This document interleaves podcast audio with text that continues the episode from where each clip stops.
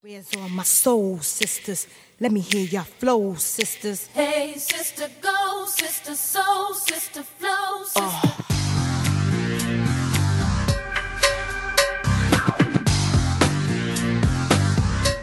Olá, amigas! Olá, amigos! Olá, amigues! Tudo bem, gente? Estamos aqui hoje com Jéssica Nitelli Olá! e Erika Betoni.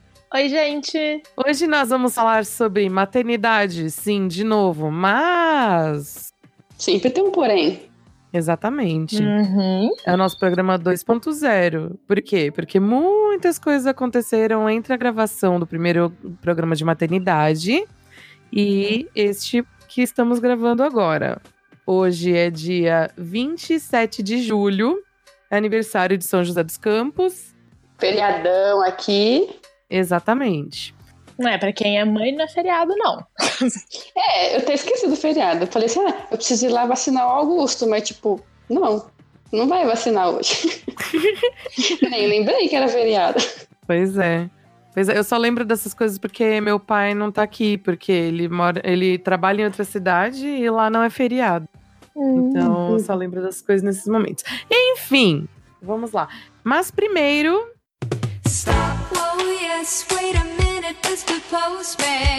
wait, Mr. Postman. cartinhas. Uh, cartinhas! Uma das, melhores, uma das melhores partes desse podcast são as cartinhas, hein? Mandem cartinhas pra gente, a gente ama cartinhas. Sim, Nossa, o Caio não tá aqui pra fazer a, a chamada das cartinhas das redes sociais. né? Caio Não, deixou esse furo no podcast hoje. Fica a minha Concordo. reclamação aí. Fica aí o questionamento. Por que Caio não está aqui? Pois é. É. Né? Beleza. Mas, já que Caio não está aqui, antes de tudo, antes de começar, falaremos do pessoal seguir a gente nas redes. Segue lá no, no Instagram, no Facebook, no SoundCloud, Miga, Migascast. No Instagram é migascast.podcast. Não, underline. É, é verdade. Nosso e-mail é migascast.gmail.com. Mande seu recadinho, sua cartinha, comenta lá no Facebook, entra no site no SoundCloud para ouvir a gente, soundcloud.com.br migascast. Você também pode ouvir a gente por outros players de podcasts, como por exemplo o player do Google. Então temos muitas opções para você ouvir a gente. Não tem desculpa para não ouvir, hein? É, não tem desculpa, é só ouvir. Pode mandar recadinho, pode mandar muito amor, pode pedir dicas e conselhos amorosos. Estamos aqui para isso também. Isso aí, isso mesmo. Sim. Então vamos começar com o nosso correio. Temos um recado do Garcia, de 40 anos. Olá, amigas casters! Aí ele falou, off topic. Grato pelo conselho na última leitura de e-mails. Mas fiquem tranquilos, já estou nos 40 e lá no final da adolescência eu aprendi a ser um feinho iê iê. A vida seguiu. Achei maravilhoso isso. O bom humor de Garcia nos contagia. Rimou. Exatamente. Mas quem tem a máscara bonita precisa fazer muita cagada pra ela cair. Pessoas são caprichadas, isso é verdade. É, não, não discordamos do Garcia, porque, né, é mais fácil você se aproximar e conseguir as coisas quando você tem um rostinho bonito. A gente sabe disso. Mas, uma hora essa máscara cai. Pelo menos isso, né? Em algum momento da vida a máscara cai. O que importa é cair. O que importa é que vai cair. Tipo, é tipo uma certeza que ela vai cair. Em algum momento, por alguma coisa da vida, né? Se for relacionamento, trabalho, whatever, ela vai cair em algum momento. Aí vamos lá, sobre o episódio. Eu, como só tinha amigas meninas, dancei muito axé. Adorava. Não foi um trauma, posto que não existia internet e não existe registro ou pessoa que possa confirmar isso. Isso que é bom que nessa salvou época. nossa geração, hein? Salvou nossa geração isso daí. Exato. Quem não dançou axé nos anos 2000? Ah, a gente não dançava muito, não. Nossa, era, lá em Leme era tipo muito, assim, qualquer encontro de família, churrasco, sempre tava tocando El Chan e sei lá, e várias outras coisas, todo mundo dançava. Ah, não, isso é verdade. Criança até o idoso. Não, todo mundo dançando a boquinha da garrafa, isso ninguém pode negar. Não, quem não dançou a boquinha da garrafa? Fica Até a Erika que falou que não dança, dançou na boquinha da garrafa. Tenho Te certeza garanto. que ela dançou. É, essa daí ninguém, tem- ninguém conseguiu escapar, gente. ninguém conseguiu escapar disso daí. Não teve como, não teve como. Verdade. Eu, eu lembro de festa, de festa de casamento, o pessoal pegava a garrafa da mesa e colocava no chão pra dançar a boquinha da garrafa. Senhor. Sim, olha o nível. É muito sensacional você lembrar dessas coisas, cara. Tipo, era. Não, não tinha é, idade, não tinha sexo, não tinha nada. Todo mundo dançava. Todo mundo dançava essa bagaça. Sem pudores, sem pudores. É verdade. Eu sou caçula e temporão. Então tinha acesso a material, revistas Capricho, Cláudia e Marie Claire e livros de biologia. Caraca, tinha Playboy também. Longa história. Das irmãs mais velhas. Então eu conhecia tudo em teoria. Sim, na teoria. Serviu para ajudar as amigas falando sobre e contrabandeando esse material para elas. Porque sim, naquela época não tinha internet, a gente não conseguia compartilhar as coisas com um link, por exemplo, tá? Era sempre na, na base do contrabando, levar na escola, se encontrar depois ir na casa dos outros só para buscar alguma coisa, então, né? Sabia? Eu, eu contrabandeava camisinha pro pessoal lá da escola. Não que eles fossem usar. Não, não, que, não que eles fossem usar. É que assim, meus pais trabalhavam, é, trabalharam, trabalhavam em posto de saúde. Então chegava a época de carnaval, essas festas assim, eles recebiam sacos de camisinha pra fazer essas campanhas, enfim. Proteja-se. É, coisas assim. E aí acabava levando pra casa aquele saco. Aí eu pegava de monte e levava pra escola. Vendia, trocava por bala, dava pros amigos. Tipo, eu tinha 12 anos, sabe? E todo mundo queria ter, só que tipo, ninguém ia usar. Trocava por Mas todo bala. mundo- Sim, trocava por bala. Na época que a bala era 5 centavos. Pirulito de coração. Melhor coisa Sim. você trocar essas coisas. Aí todo mundo tinha da minha sala, todo mundo tinha camisinha. Ah, o bom é que na hora que fosse usar, porque a gente sabe que tem gente que é muito precoce, né? O pessoal já tinha, A hora que usar- a hora que fosse usar, ia tá vencida, né? Porque É, tem isso também. ninguém ia usar isso daqui. Era só pra, pra ter lá, enfim. Coisa de criança. Sim. Voltando. Uma das amigas dele teve a menarca na classe. Aí ele fala: corri pra pedir ajuda pra repetente, que era a guria mais velha, e ela tinha. No caso, absorvente, né? Dei pra menina e quem disse que sabíamos como usar? Ajeitamos com fita adesiva e a vida seguiu. Nossa. Aliás, dou graças a quem inventou o copinho. Coisa mais civilizada nesse campo de menstruar. E eu não sei porque eu ainda não usei. Eu quero muito usar, né? Mas quem usa diz que é maravilhoso mesmo. Uhum. Eu usei durante acho que dois meses, dois, três meses, mas eu não consegui me adaptar muito bem. É porque eu tinha muita cólica e ficava meio vazando o copinho. Eu acho que eu precisa- precisava de um número maior do copinho. É, mas tem modelos mesmo que, que são. É, pra- Tem um modelo que ele é para mulheres que já tiveram filhos. Eu não sei se Uhum. fica mais largo mesmo ou não, como é que é, se tem alguma diferença efetiva nesse caso, né? Eu acho que os músculos não são tão rígidos, né? Depois que você tem o bebê. Perdem um pouco da. o tônus muscular, né? Aí Uhum. acaba que o copinho é um pouquinho mais largo. E tem Ah, vários entendi. tipos mesmo. Alguns pra colo do útero mais alto, colo mais baixo, alguns mais malhados. Então, mas, mas mesmo que eu usei, tipo, eu usei antes de ter o filho. E ele vazava um pouco, assim. Então eu acho que precisava de um número maior já naquela época. Uhum. É que Entendi. varia de corpo também, né? Do, da musculatura Sim. de cada um, né? Sim. É, eu, ainda, eu ainda pretendo é, tentar de novo, né? Vamos ver. É que é muito. Eu olho assim, o preço é muito caro. Mas assim, tipo, não é caro se você for pensar a longo prazo, né? Exato. Mas De- numa tacada só é mais caro mesmo. É, meio é, complicado. aí dá uma dor no coração. Ou você parcela em 20 vezes, vai Né? ficar a mesma coisa que o absorvente normal. Ou você faz um porquinho só pra comprar o coletor. Sim. Ok, quanto a sutiãs, recomendo muito achar os da Hope. Duram muito e consideram medidas diferentes pras costas e tetas. Gosto da palavra também. Não sou só eu! Não sou Ah, só eu! teta tá engraçado, gente. Muito bom falar tetas. Aí ele fala: São caros, mas confortáveis. Relato da parceira. Ah, é, eu convivo com a parceira faz anos e quatro gatos, sem filhos. Olha, compartilho desse, desse sentimento de gatos e sem filhos, tá? Ah, eu Eu só tenho. tenho filho, não tenho gato. Eu só tenho filho e não tenho gato também. Aliás, É. meu marido é um gato, ó, amorzinho. Se você estiver ouvindo, ó, beijo. Ah, Ah, começou. Tem que puxar o saco, gente. bicha. Ai, morta.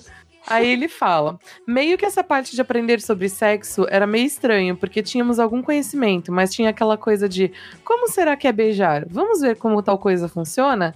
E como eu era o único menino, tínhamos como brincar de muita coisa por curiosidade.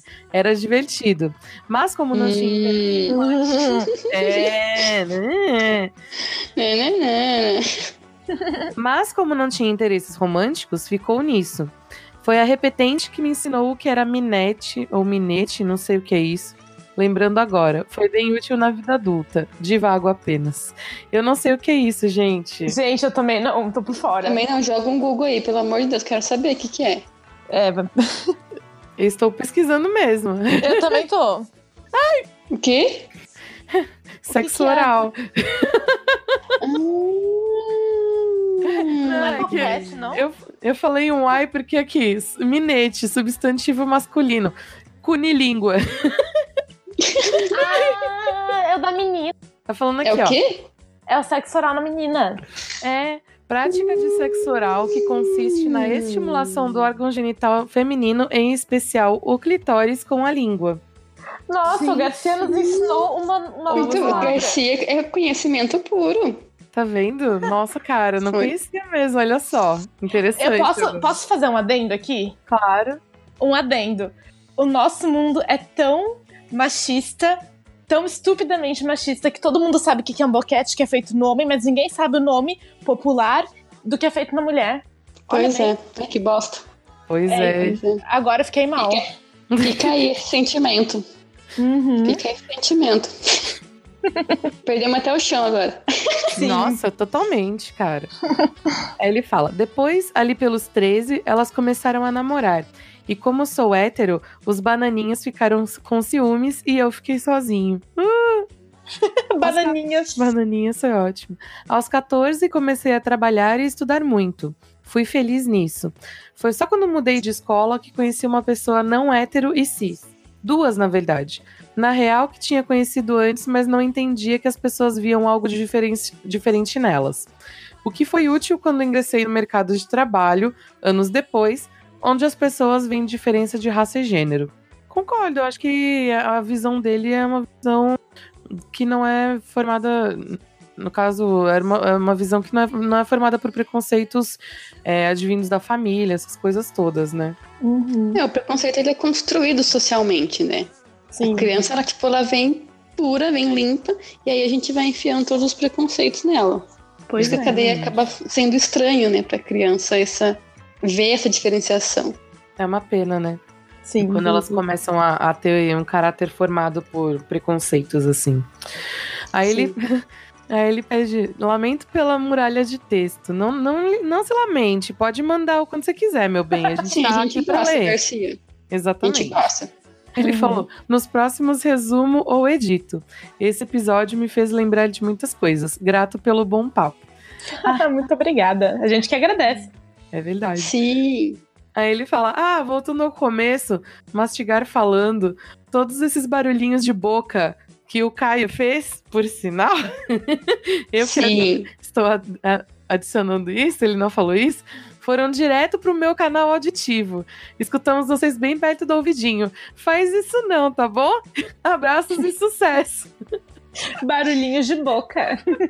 Não, é porque Pois o Caio é. começou a fazer aqueles barulhinhos só pra irritar a gente, né? Vocês lembram, Uhum. né? E aí Sim. ele ficou incomodado, tá vendo? Eu não me incomodei. Eu, até falei na gravação que foi, tipo, foi de boa pra mim, mas tem gente que se incomoda, né? É, Ah, em geral, me não incomoda. gosto, não gosto. não sou muito chegada. Mas Agora vamos para o assunto principal! Uhul!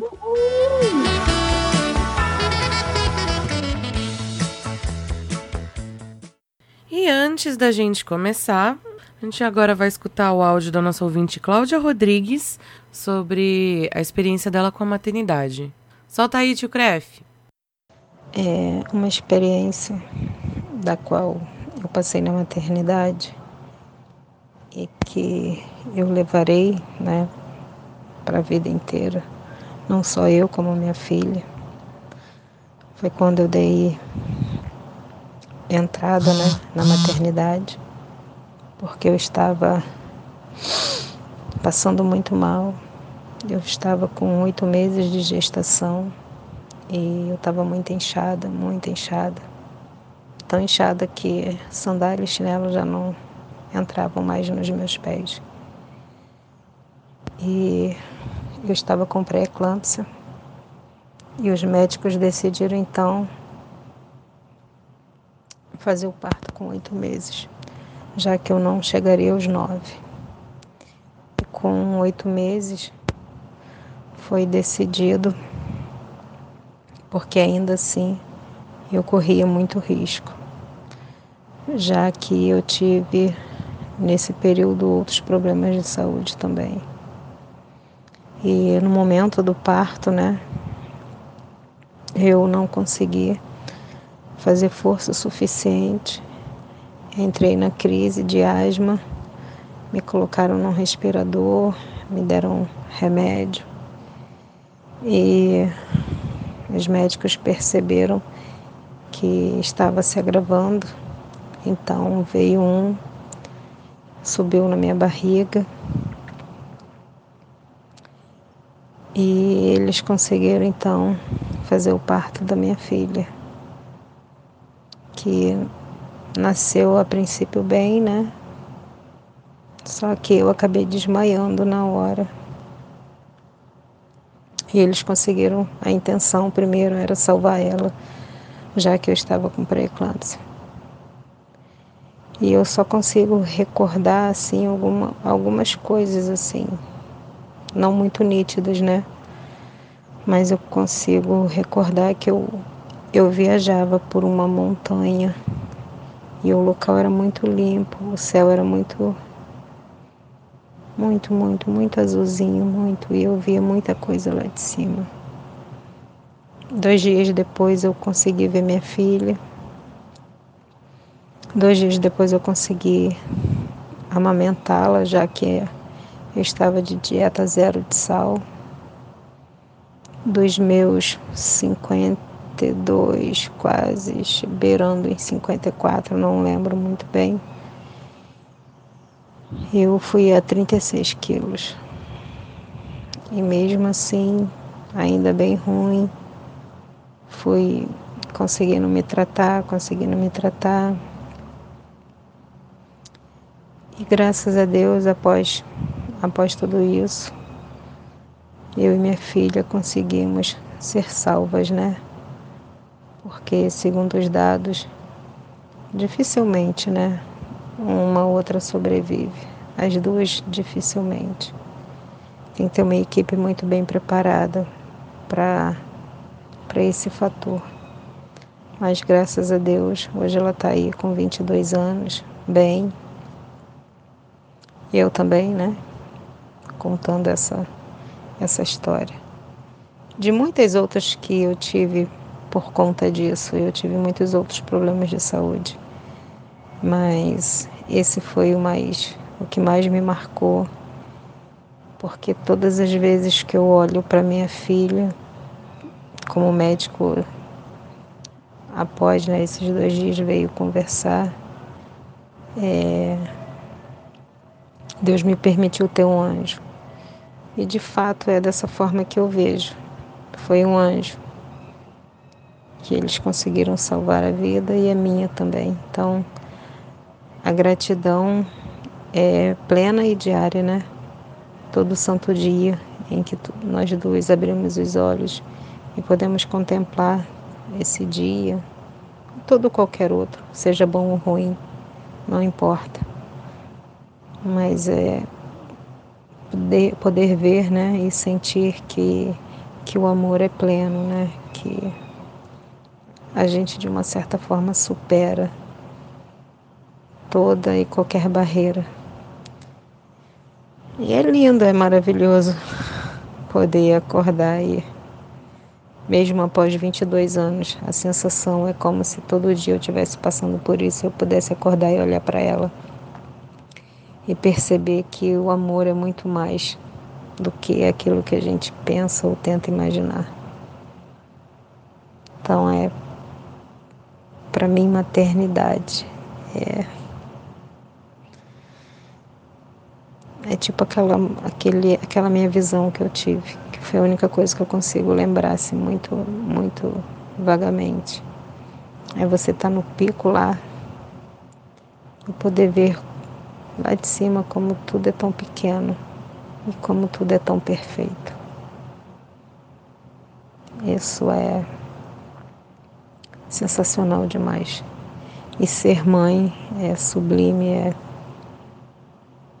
não, não tem nada, nada, absolutamente nada que se iguale a esse amor, a esse carinho, a esse sentimento, essa sensação, esse prazer, esse sentido que aflora o tempo inteiro de cuidado, de proteção, de querer estar junto, de querer, mesmo estando tão longe, e você ainda consegue sentir a presença do filho e saber que ele está bem ou que algo está acontecendo.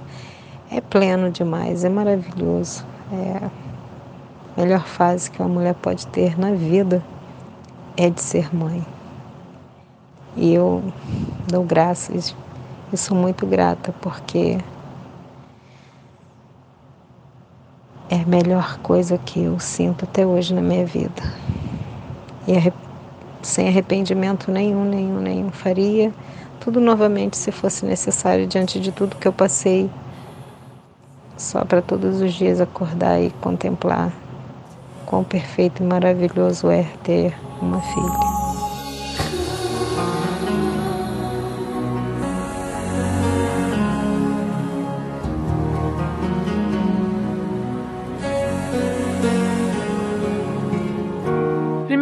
Falar sobre notícias da Bia, certo? Sim. Certo. Quem seria Bia para você que está nos ouvindo? Bia é a Beatriz, que é a bebê da Érica. Na época que a gente gravou o primeiro episódio sobre maternidade, ela estava grávida de dois meses, assim, dois, três meses. Nove semanas. Ah, eu não, eu não gosto de falar de nove semanas, tá? Nove semanas. Ah, vá. então, mas ela estava grávida de, ok, nove semanas. Aê! É, agradecida. De nada. e aí, hoje a Bia já está com quantos meses? Quatro recém-completos. Bate palma, bate palma. Ela fez ontem quatro meses, gente. Ah, que belezinha. Agora, Eriquinha, conta pra gente como aconteceu a sua, uh, a sua história de, de gravidez. Então, Beatriz nasceu prematura, porque num belo dia eu passei mal. Assim, eu tinha ido ao obstetra, né, no dia anterior. Aí numa quinta-feira eu me senti mal, senti dor de cabeça fui ver minha pressão tava alta. Até então ela tava bem controladinha, né? Durante a gravidez toda. Aí nesse dia ela tava alta, achei melhor ir pro pronto-socorro. E de lá eu não saí. O médico fez uns exames, minha pressão não tava baixando nem com remédio. E começou a evoluir pra chamada síndrome de HELP, que é um problema que dá na gestante, que começa a dar alterações no fígado e nos rins. Pode levar à morte da mãe e do bebê. E quando minha pressão começou a ser controlada com medicamento, foi minha placenta que parou de funcionar. Aí o bebê ia entrar em sofrimento, eu precisei ter o parto. E Beatriz nasceu com 29 semanas. Uhum. Mas quando, tipo, a placenta parou de funcionar por causa da medicação ou já estava parando de funcionar naturalmente? Uhum. É que assim, quando o meu corpo, sub... a minha pressão subiu, porque a minha placenta estava defeituosa já. Aí o meu corpo precisava dar nutrientes para o bebê continuar crescendo. E ele começou a forçar então essa placenta defeituosa começou a forçar o meu corpo e isso elevou a minha pressão. Aí quando o remédio conseguiu controlar a pressão, aí desequilibrou essa balança e foi e a placenta não, não conseguiu mais dar conta. Aí começou a deixar de passar nutrientes pro bebê, tava ficando fraquinho e o meu médico disse que o melhor seria fazermos o parto logo para evitar que ela entrasse em sofrimento, que ela ainda estava bem fortinha, né? E foi quando ela precisou nascer com 29 semanas. E nasceu um tiquinho de gente, né? Com 1,1 kg e 36 centímetros. Maior que uma reguinha só. Tititica. Pensa só, 36 centímetros, cara. É muito miúdo. É muito pequeno. É o que? Acho que é o que? É o tamanho de uma garrafinha de Coca-Cola de 600ml, né? Acho que é um pouquinho maior. Ai, é Maior, né? Não é tão pequeno assim mínimo, também. é muito mínimo, é muito pequeno, cara. Uhum. E aí, a Eriquinha, ela já é pequenininha, né? Então a gente Sim. via as fotos que ela mandava pra gente. Mano do céu, parecia uma boneca. É. Até hoje a Bia parece uma boneca, né? A Bia é muito pequenininha e muito lindinha. Sim, mas tipo, ela já parecia pequena no colo da Erika. E a Erika já é pequena. Então, tipo, É menor ainda. é. Ela tá. Agora, com quatro meses, ela tá atingindo o tamanho de um recém-nascido a termo, né? Que a gente chama os que nascem com nove meses. É, porque ela tá, ela tá com o quê? Com 47 centímetros, né? E 2 quilos e... 2,8 kg, mais ou menos. Sim. É, o Augusto nasceu com 47 centímetros e 2,5 kg. Sim. Nasceu um pouquinho antes, né? Uhum. do- De 40 semanas. Mas ele tinha o tamanho da Bia. Sim. É verdade. Cara, a minha gata é maior do que a Bia. E- A Satina é maior do que a Bia, velho. É Sério. mesmo. É, tanto em tamanho quanto em peso. Sério. Ela é mais pesada que a Bia. Eu peguei ela no colo outro dia, cara. Ela é muito miudinha. Ela é. Ai, dá vontade de espremer. E como foi a questão do, do parto? Como foi? Conta aí pra gente. Do recuperação, enfim. Então, para o parto em si, eu não tive nem muito tempo de pensar, porque meu médico me avisou antes do almoço, né, que eu ia ter que fazer. E sete horas eu tava indo pra, pra sala de cirurgia, né? Que foi. Teve que ser uma cesariana, pra. Né, porque como foi um parto inesperado, de um bebê muito pequeno, foi uma cesariana com um corte maior do que o normal, inclusive, porque ela era muito miudinha. Aí, depois, a recuperação. No, no mesmo dia, eu fui pro quarto e me fizeram jantar e tomar banho. Se eu quisesse ver a nenê, que ela foi pro UTI Natal. Então, quando eu fui voltando da anestesia, já me trouxeram um chá, bolacha, não sei o que lá pra eu comer, já comi. Depois tomei banho sozinha e desci pra ver a nenê. E depois, quando eu vim pra casa, assim, aí que você percebe. ah, quando você chega em casa, eu acho que é aí que cai a ficha de tudo, né? E aí que eu comecei a ver que, realmente, o mais chatinho era deitar, o levantar. Eu sentia muita vontade de fazer xixi durante a noite. Aí o levantar era sofrido. Eu levantava devagar, doía, se levantava rápido, doía, então não tinha muito jeito, né?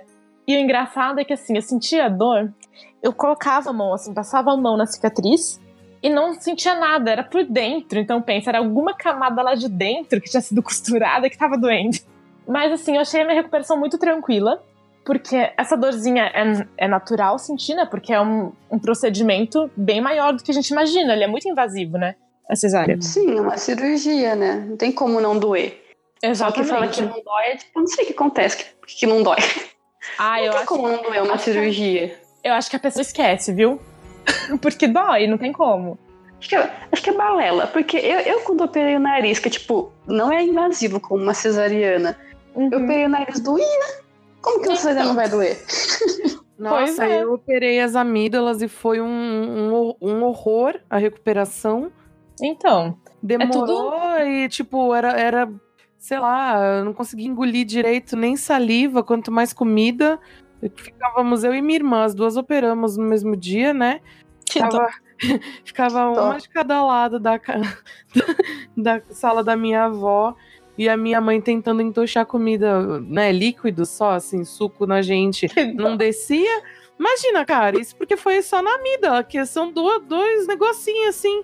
É, são duas glândulas, mas são pequenininhas. Imagina Uhum. um, um corte enorme na sua barriga pra tirar um bebê, sabe? É. Sim. É que também entra naquela coisa da maternidade, né? Tipo, porque a maternidade era super romantizada, né? Então você não pode falar nada que, tipo, que, ai, eu tô com dor, ai, eu não aguento mais, ai, eu tô cansada, tipo, porque aí você tá desromantizando uma coisa que é muito romantizada. Então tem muita mulher que sofre em silêncio, que não É fala verdade. nada, que, é- que até se sente culpada por estar sofrendo. Isso, isso é um grande problema, esse, essa romantização da maternidade. É muito problemático. Eu que tive um parto, eu que tive um parto normal, eu, eu tive, tive que tomar uns pontos pra costurar o lábio que cortou. É tipo assim, foi externo. no- na hora de fazer xixi, doía um pouco. Como assim? Aí ai, que dor. Porque assim, tem o, o- o lábio, e aí na hora que. Na hora do parto, cortou, ele rasgou. E era só, tipo assim, era, era só uns pontos estéticos, não era nada que não que tinha que costurar. Era tipo estético só. Porque não ia ficar, ia cicatrizar com ele aberto, cortado. Aí a médica deu uns pontinhos só pra segurar. E aí ardia aquilo ali. Ai, eu imagino. Seria o que você fala que, que, eles, que eles fazem a, Não chega a ser episiotomia, né? a episiotomia, isso que eu ia falar. Não, é, não é, porque a, a- a episiotomia ela é um corte entre a vagina e o ânus. O meu, cor- o meu corte foi no, foi no lábio, é fora. Ah, Parte entendi, externa. Entendi. Então costurou aquilo ali só pra, por estético, pra ficar bonitinho, entre aspas. pra, não, pra não cicatrizar aberto e sei lá. Certo. Não foram tipo uns pontinhos assim, nem sei quantos pontos, pou- pouca coisa. E aí, tipo, ardia. Mas assim, era. Foi tipo, sei lá, um, dois dias só. Eu acho que as pessoas dizem que não dói só porque você não tá sentindo corte ali. Tipo, porque as pessoas falam muito que não, porque um parto dói demais, porque você fica lá com as pernas arregaçadas, e aí. Porque tem gente que fala assim, né? Tem gente que fala. E aí é, você vai ficar larga e você vai sentir muita dor. Ficar E aí- larga. É, tem gente que fala isso também, né? Ah, não, não vou, não vou parir, não vou fazer parto normal, porque senão eu vou ficar larga. Ah, me poupe, né, cara? Ah, Olha só, se vocês não sabem, a Tô vagina, revirando os olhos mil vezes. a vagina. É, por favor, né? A vagina é elástica. Ela vai abrir pro bebê sair, ela vai voltar ao tamanho natural, ela não vai ficar larga. Sim. Nossa, imagina. Ela nasceu pra, pra isso, pra, pra, esse, pra esse momento. Exatamente. Ela não ficar larga. Exatamente. Tem gente que bota uns bagulho muito maior do que bebê na periquita, mano. E, e não reconheço. Medo dessas pessoas. Ai, muito medo, cara. Fala, ai, fala sério. Tá. Desculpa. Foi pertinente. Foi Vai. pertinente. Não, então, mas eu acho que o povo só fala que, ah, eu não tô sentindo ali durante o parto. Mas as pessoas não, não pensam no depois. Elas não pensam que você vai ter que, depois da anestesia, que você vai ter que sentir a dor dos pontos, que você vai, vai sentir dor pra levantar, pra tomar banho, pra fazer qualquer coisa. A minha mãe, ela queria, o sonho dela era ter parto normal, e ela não conseguiu, ela teve duas cesarianas. Eu acho que eu já falei disso. Mas o que ela mais reclamou, e ela fala até hoje, é que ela, ela não conseguia fazer nada sozinha e ela, ela precisava de ajuda para tomar banho e de ajuda para levantar e dar, sei lá, meia dúzia de passos, sabe? Para poder fazer xixi, não conseguia sentar direito na, na hora de fazer xixi. Depois, para levantar, era uma droga. No começo, Nossa. ela tomava banho de toalhinha que a enfermeira tinha que dar nela, sabe? Caramba. Não, as pessoas não É. pensam nisso. É, nesse ponto eu não posso reclamar, porque assim, eu sentia dor pra levantar e deitar. Apenas, né? De quando eu tava deitada. De resto, eu fui meio doida sair pra subir escada, tipo, dois dias depois da cesárea, sabe? É mesmo, Érica? Você É, é, meio isso. doida? Você... Você, esse não é disso. Né? é, poucos dias depois da cesárea, tipo, dois dias depois eu tava andando o shopping inteiro, fiquei horas em pé. E no outro eu fui subir e descer a escada. Tomei xingo, mas tudo bem. É assim, vo- você vai depender muito do, de cada um, né? De cada um, exatamente. Não existe Por regra. exemplo, Coisas. sim, eu, tenho, eu conheço, eu conheço uma moça que teve um parto normal e logo depois que o menino nasceu, ela levantou pra ir tomar banho e ela desmaiou. Que dó. Por quê? Porque ela, tava, ela ficou muito cansada, baixou pressão, ela desmaiou, mas logo acordou. E ela, ficou- ela ficou, tipo, muito esgotada. Ela ficou, tipo, quase desmaiada. Aí eu falei, nossa, isso nunca. Isso nunca porque eu fui de boa. Ah, tanto no hospital, a, enfermeira pergunta: levanta de, ela fala, "Vai lá- é, levanta devagar, é, vai devagar, você tá bem, tá com tontura? Eu falo, não, tô, tô tranquila. Mas tem gente que reage de outra forma, tanto pro parto normal quanto pro cesariano, então não tem como você saber como você vai reagir. Exato. Deixa eu fazer uma pergunta. Deixa eu perguntar um negócio pra Erika. Tem uma, Sim. uma, amiga, minha- uma amiga minha que teve uma cesariana também faz um ano. E Aham. ela, ela fala que ela ainda não, ela não sente a região do corte. Tipo, tá anestesiada, ela não sente essa- aquela região. Ela põe a mão assim e tá adormecido. Você sente isso? Você não sente? Fica Como adormecido tá? em volta. Fica mesmo. Assim, pra mim, é assim, tem o corte, né? E uma área em volta dele, eh, abrangendo ele, né? E um pouco em volta, você não sente mesmo. Parece assim Uhum. que dormiu, fica anestesiado. Só que pra mim já, já começou a diminuir essa área. Começa pelas laterais. O meio eu ainda não sinto, mas as, as lateraisinhas do corte já tô começando a voltar a sensibilidade. Mas Uhum. fica mesmo. Parece assim que é um negócio que não pertence a você, sabe? Deve ser muito Isso é uma coisa que ninguém fala, né, também, sobre cesariana. Não, exata. Eu fui É descobrir sozinha. essa região. Uhum. É mesmo? Nossa. Porque a gente- conhece várias mulheres, a gente conhece várias mulheres que tiveram cesariana e ninguém fala sobre isso. Uhum. De ficar adormecida, essa região do corte, coisas assim. É verdade. Eu só descobri porque essa minha amiga me falou. É, eu fui descobrir sozinha. Porque eu tive aí que eu comecei a perguntar para outras mulheres que tiveram e disseram: ah, não, é assim mesmo. Ai, gente, que agonia. Deve ser muito bizarro você encostar numa parte do seu corpo e não parecer que, que é sua. É meio bizarro, ainda mais num lugar assim, íntimo, né? é meio bizarro. Sim. Ai, credo. Imagina. Ô, Érica, desculpa perguntar, assim, eu não sei se vai ser meio invasivo, mas Hum. você falou que o corte que fizeram em você foi maior do que a média. É, quanto, quanto mais ou menos tem de, de tamanho esse corte?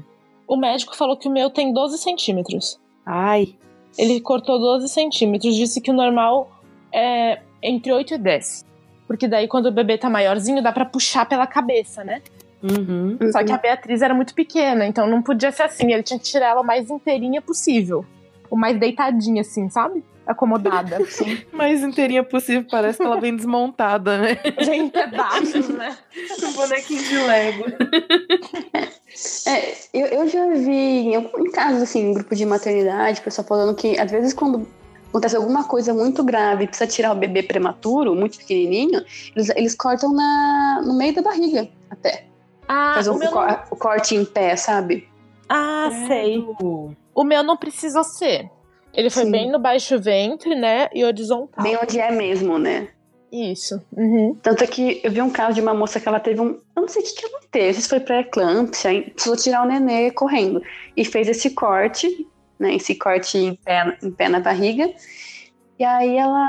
é, passou um tempo, ela passou uns anos, ela engravidou de novo. E aí o médico falou pra ela que ela não poderia é, entrar em trabalho de parto, um segundo bebê, porque a chance de romper esse corte em pé Ai. é muito maior do que um, rom- um rompimento numa cesariana com corte embaixo, assim.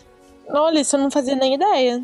Não, também não, porque existe uma, existe uma, uma, uma, uma porcentagem de, de rompimento, né? Mas é tipo é 0,05% de romper esse corte. O pessoal fala que é muito grande a possibilidade, mas não é. É tipo, é muito pequena. Ainda mais quando, quando é, é espaçado uma gravidez da outra. Mas Sim. quando o corte, quando o corte ele é em pé, a- essa, essa porcentagem aumenta. Eu- não sei, eu não sei exatamente quanto. Não sei se é 30%, uma coisa assim, sabe? É muito mais Caramba. perigoso mesmo ter essa ruptura do útero. Uhum. Nossa, interessante. Gente, que coisa horrível. Só de imaginar, eu já tô ficando agoniada, de verdade. Foi Eu na não, vai desmaiar daqui a pouco.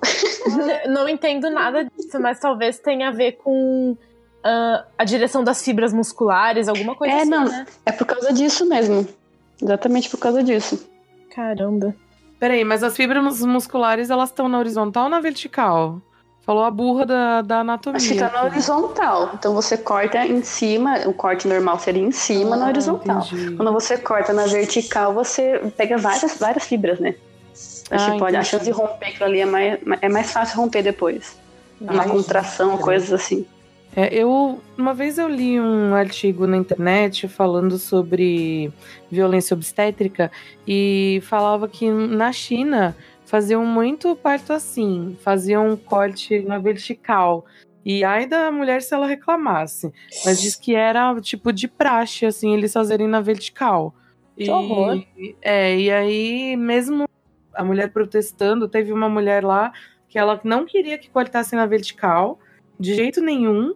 E aí eles cortaram. E na segunda vez, quando ela teve o segundo filho, ela também pediu pra não cortarem na vertical, mas eles cortaram no mesmo local. Tipo, exatamente no mesmo lugar que tinham cortado, na mesma direção, entendeu? Sei lá. É muito, é muito. é Assim, acho que no Japão também eu li alguma coisa sobre isso. Sim, os partos são normais e quando precisa fazer cesariana é feito na, na vertical também o corte. Que e horror, ninguém gente. muda isso lá. Tipo, Pois não é. adianta falar. Eu não tenho certeza se é realmente é no Japão, mas era algum país assim, lá por perto. E falava isso, que não, eles vão continuar cortando assim e é isso aí. Ai, gente, por favor, né? Sim. Ai, dá uma tristeza ouvir essas coisas. Sim. Ok, vamos voltar pra Bia agora.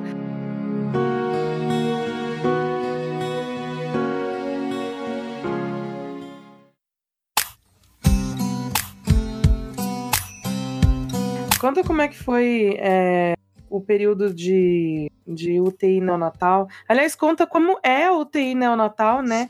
Porque tem muita gente que não conhece, inclusive nós. Sim. É, Quando, nós não conhecemos. É. quando a gente fala UTI, UTI é uma coisa que assusta um pouco as pessoas, né? Só que a UTI neonatal é muito diferente de uma UTI adulto. Quando a gente fala em UTI neonatal, é, é como se os bebês estivessem sendo, entre aspas, cultivados lá para poderem crescer e estarem prontos para o mundo. Fazenda de bebês, né? Então, é tipo isso.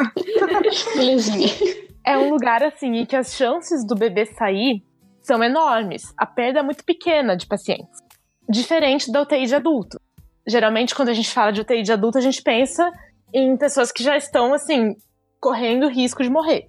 É só desgraça, né? Você pensa. Porque a pessoa tá muito ruim já pra estar na UTI, né? Exato.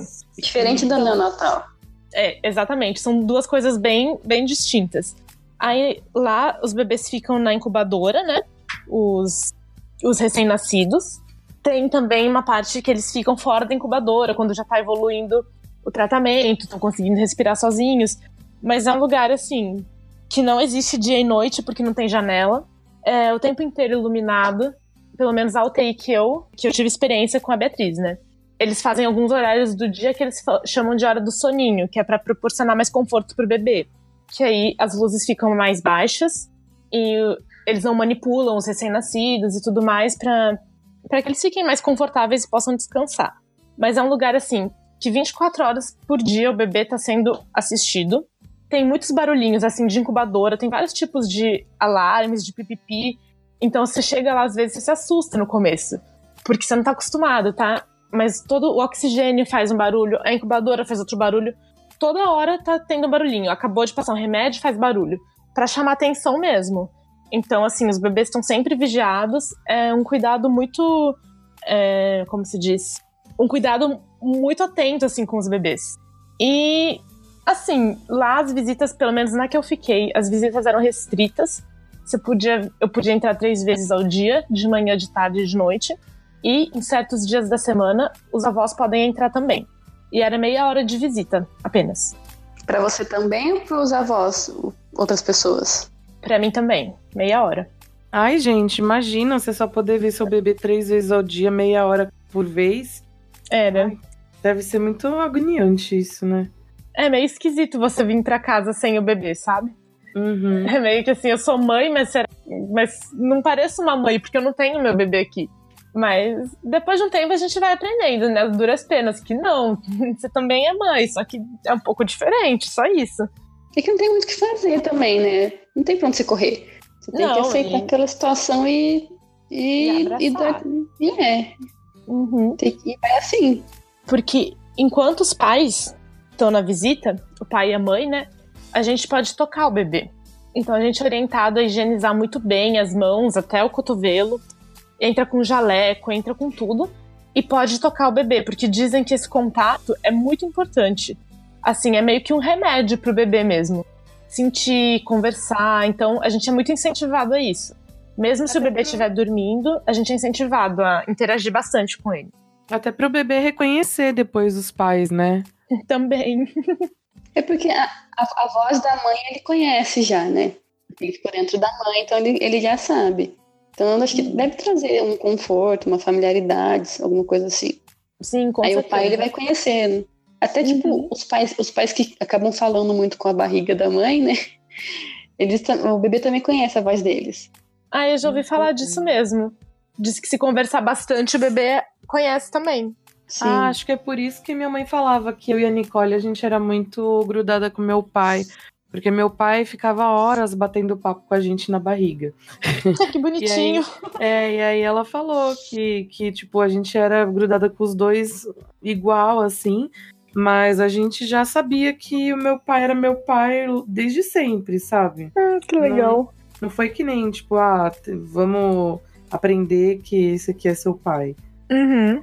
Belezinha. Eu achava estranho. O Lucas também achava estranho, então a gente não, o Lucas não falava muito com a barriga. É, o Daniel também quero. não. Eu também ficava meio assim, meio. Hum, hum. falava poucas vezes só. Ele, o Daniel fazia muito carinho. Sim. Quando ela tava chutando, ele sentia e tal. Mas conversar mesmo, não. É. Também a gente, não, a gente não bateu altos papos também, não. Só depois que nasceu mesmo. É. Não, meu pai, ele era bobão, assim, ele ficava fazendo vozes também. ficava fazendo umas vozezinhas assim, sabe? Os negócios. Aquela vozinha. Sim, uma belezinha, cara. Ah, Até gente, ele faz coisa, com a gente de zoeira, né? Mas eu imagino. desde sempre. Uma coisa que eu não falei da UTI neonatal que é interessante falar é que, assim, os bebês, quando eles conseguem, eles são alimentados com leite, né? A Beatriz, por exemplo, ficou muito tempo sem tomar leite porque ah, ela teve problemas, assim, ela não aceitava bem, a barriga distendia, enfim. Mas os bebês, eles são alimentados com o leite da mãe mesmo. Então a gente é ensinado a ordenhar, que fala, e todo Uhum. dia depois da visita, a gente tira leite pra deixar pro bebê. Porque eles sempre dão preferência ao leite materno do que a fórmula. Ah, e precisa, né? Que é o melhor pro bebê, né, Então, também. Exatamente. Eu acho isso legal, porque eu mesma não imaginava que era assim, eu não tinha ideia. Mas eles têm muito. Tem isso, né, de incentivar. Porque ele- mesmo que você tire pouco, tem gente que começa mais devagarzinho, que o colostro desce mais devagar e tal. Tem gente que já tem um rio de leite, né? Varia muito de pessoa para pessoa. Só que a médica falava, quando a Beatriz começou a tomar o meu leite e tal, era bem pouquinho. Ela começou com 0,2 ml. Né? 1 Nossa, ml. gente, é muito é pouco. muito pequeno. É muito, É muito pouco. Mas a- os médicos falavam, é uma gotinha que salva vidas. Uhum. Isso daqui é melhor do que qualquer medicamento. É a gotinha que salva vidas. Então, sempre tire o leite. Mesmo que seja um pinguinho que você conseguiu tirar. Porque às vezes a gente tá estressado, tá cansado, produz menos mesmo. Ela disse assim, Uhum. mas não deixe de tirar porque é o que salva o bebê. Eu acho E, eu- e o, estômago, o estômago do bebê é muito pequenininho também. Então a gente acha que é pouco, mas às vezes não, porque é muito, muito minúsculo do estômago do recém-nascido. E de um prematuro, né? Menor ainda. Exato. E, mas basicamente é isso a UTI. É uma experiência, assim, única mesmo. Só quem passa pela TI que sabe, né? É, tem que manter a cabeça no lugar, porque ah, tem, a gente vê muita coisa difícil, sabe? Enquanto eu tava lá com a Beatriz, teve bebê que faleceu e tudo. É, Ai, que dó, é gente. difícil, é bem difícil. Nenenzinho. Quando a gente fica sabendo de morte de bebê, criança, já é difícil. Imagina quando você tá ali, né? Uhum, Sim. Uhum. Nossa, cara, mesmo quando a criança é um pouco maior, né? Ah, ok, vamos, vamos dar um up no papo agora, né? Vamos. Vamos, nada de papo triste. É. Érica, conta pra gente quais foram as principais mudanças que aconteceram na sua vida depois que a Bia nasceu. Nossa, depois que a Beatriz nasceu. Tá, eu vim pra casa sem o bebê. Uhum. Então, ah, só que eu comecei nessa rotina louca de UTI, várias vezes ao dia. E o meu maior prazer era comprar as coisas pra ela, porque tem que levar fralda, tem que levar algumas coisas lá, né? Uhum. Ah, aí eu me sentia muito bem. Nessas horas eu me sentia mãe, quando eu tava comprando a fraldinha, quando eu tava comprando um hidratante que ela precisou. Ela usou até manteiga de cacau enquanto ela tava lá, porque a pele resseca no Belezinha. incubador. Ai, que belezinha. E aí, nesses momentos, eu sentia. Mas uma coisa que dá pra você sentir desde que nasce é preocupação, né? Que é uma coisa assim que não cessa. Então, Não. o seu... o seu pensamento vai pairar na criança, assim, muitas vezes por dia, Uhum. né? Se ela tá longe, você fica pensando. Se ela tá do lado, você fica ouvindo, vendo. Então, acho que eu, eu fiquei uma pessoa um pouquinho mais atenta também.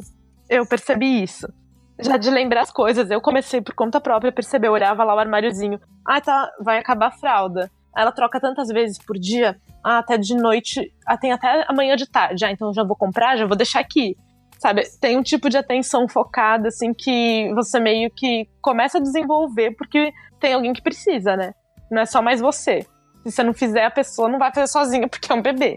Eu acho que isso foi uma das primeiras coisas, assim. Ela depende 100% de você, né? No caso, não naquele momento no hospital, né? Ela depende Uhum, tanto de você quanto dos enfermeiros. exato. Mas, mas depois disso, ela vai depender único e exclusivamente de você pra muita coisa, né? Sim. Não pra tudo, né? Porque tem coisa que nem é, trocar fralda, outras pessoas podem trocar. Dar banho, outras pessoas podem dar. Mas, por Exato. exemplo, dar de mamar no peito é só você que pode, né? Uhum, exatamente. E aí, como é que foi a primeira vez que você amamentou ela? Tipo, no peito mesmo. Foi lá no hospital. Eles, eles ensinam você a fazer pro bebê ter a pega certinho pra não machucar o peito. Tanto que o meu nunca, nunca nem doeu, nem rachou, nem nada. Foi assim, suave, né? Ai, que beleza. Mas no começo é muito engraçado, porque eu ficava com o braço assim, eu não queria incomodar, eu ficava com o braço duro. eu saía com dor no ombro depois de dar mamar Ficar pra ela. tensa, ficar tensa. Ficava totalmente tensa. Era muito engraçado. E o bebê percebe, né? Aí ele fica um pouquinho incomodado também com isso. Mas aí depois de tanto pegar, você vai pegando do jeito. Mas foi legal. Eu achei engraçado. É uma sensação diferente, assim, é esquisito. é engraçado. Que doido, cara. Não sei se a Jéssica concorda, mas eu achei muito esquisito, assim, amamentar a primeira vez. Não sei, eu não senti assim essa coisa de esquisito, nada assim. É, tipo, é que quando ele pegou a primeira vez já doeu já, né? Eu tive muito, muito problema pra amamentar. Eu tive muita dor durante muito tempo. E mas não foi assim, não achei esquisito nada. No come... Quando começou a descer o leite mesmo, meu peito ficou enorme, ficou cúbico, ficou muito grande. Aí tinha, aí tinha que tirar leite pra poder pra ele conseguir pegar o bico, porque ficava tudo muito grande, muito duro. Tive muita febre nas primeiras, nas primeiras semanas. Aí eu Ah, tinha muito febre no peito? Não, Ou febre, febre, febre, geral? Febre geral, porque o, o, o leite ele é um corpo estranho, né? No seu corpo. Então, até o seu corpo acostumar com ele, ele vai tentar tipo, rebater, assim. E aí dá febre. Eu, tinha, eu, eu acordava, tinha madrugada que eu acordava é, molhada. Porque eu tava com febre, aí eu dormia, aí suava. Aí acordava muito molhada. De suor, né? De, de a, a febre ter passado já. É, eu não Uhum. cheguei a ter assim, mas eu sentia calafrios. E o meu médico falou, o meu obstetra falou exatamente isso, que é que se eu tirasse a temperatura, medisse a temperatura nesses momentos, daria febre, que é por causa do leite, da produção de leite. Calafrio também tive, bastante. De, de eu deitar na cama, assim, tipo, tremendo, assim. Várias cobertas, ficava tudo encolhida. Eu depois acordava com, com o bebê chorando, tava, a cama tava molhada de suor. Eu tremia, tremia, tremia, daí o Daniel ficava me esquentando ali, me cobrindo, depois dava um calorão, sabe? Era um negócio Sim. esquisito. Ninguém fala disso também, né? Do- da febre, da amamentação. Só, só você vai perguntar, daí todo Nossa. mundo... É, Gente, eu nunca tinha ouvido falar disso. Tudo bem Pois que eu é. não tenho interesse em ser mãe, mas assim, é, a gente ouve algumas coisas, né? Mas disso eu nunca tinha ouvido falar, sinceramente. eu também não sabia, fui descobrir depois só também. Acho que na, na primeira febre que eu tive, aí eu fui. Eu tive uma febre no, acho que num dia anterior, e no outro dia eu fui na obstetra, que era a consulta de retorno, né? De 20 dias. Uhum. E ela perguntou: você teve febre? Aí eu falei: tive. Ela, é normal. A minha sogra tinha falado disso pra mim também antes. É normal ter febre. Porque até então eu não sabia. Hum, Tô embasbacada. Não, não Ninguém ideia. fala muita coisa sobre maternidade. O pessoal só romantiza, só coloca a mãe no, no pedestal, Nossa Senhora. Mas na hora dos os perrengues ninguém fala. Realmente. isso é verdade. É verdade. E agora, como é que tá a sua relação com a Bia ou Érica? Ah, olha, agora a gente tá se entendendo bem. No começo eu fiquei, ficava me perguntando o que, que eu vou fazer com o bebê em casa, né? Mas agora meio que já dá pra reconhecer os chorinhos e tal. Aí Eu já sei quando ela tá com dor de barriga, troca a fraldinha dela. A gente pegou uma rotina de sono legal também. Ela dorme bem de noite, tô feliz. Que isso se Inveja. mantenha por muito tempo. Inveja. que o Augusto não dorme mais três horas até hoje. Ai, a Direto. Beatriz. Beatriz já bateu sete, foi o máximo dela. Olha só. Nunca. Desde que engravidei, eu nunca mais dormi a noite inteira. Augusto tá com um ano e quatro meses. Ele acorda todas as noites pra mamar. E não dorme direto. Que doido, mano. Pois é. Outra coisa que varia de bebê pra bebê, né? Não dá pra ficar comparando, né? Sim, Tipo, é, cada um vai ter o seu ritmo, né? Uhum. Falar assim, ai, o, o bebê da fulana dorme a noite inteira e o meu não. Porque não é o mesmo bebê. É, um exatamente. vai ter o seu ritmo. Bebê que vai chorar mais do que o outro, que vai dormir mais do que o outro, que vai comer mais do que o outro. Cada um é cada um, gente. A gente não pode ficar comparando os bebês. Ai, o bebê do fulano pesa 7 quilos com 5 meses, o meu pesa 5, 6 quilos. Meu, Que bom. cada um tem um biotipo, né? Cada um tem um biotipo. Olha pra você, pro seu marido, ver como que é o, seu, o biotipo de vocês. O bebê vai acompanhar vocês, ele não vai ser esse gordinho com dobra. Nem todos os bebês são gordinhos com dobra. Uhum. Pois é. Isso é o biotipo dele. Sim. É, Exatamente. Então, eu posso, eu não sou mãe, mas eu posso dar o exemplo de mim e da minha irmã, por exemplo, né? A minha irmã, ela nasceu mais gordinha e menorzinha. E eu nasci comprida e magrela. Hoje em dia a gente é ao contrário. Totalmente ao contrário. Eu sou gordinha e ela é magrela. Magrela. tem a mesma altura. Mas assim, é, eu tinha, quando eu era bebê, a minha mãe fala que eu tinha um apetite super voraz, assim. Que eu mamava muito. E, inclusive, a minha tia não tinha leite e eu tenho uma prima que tem 17 dias de diferença de mim. E aí, a minha mãe amamentava as duas, né?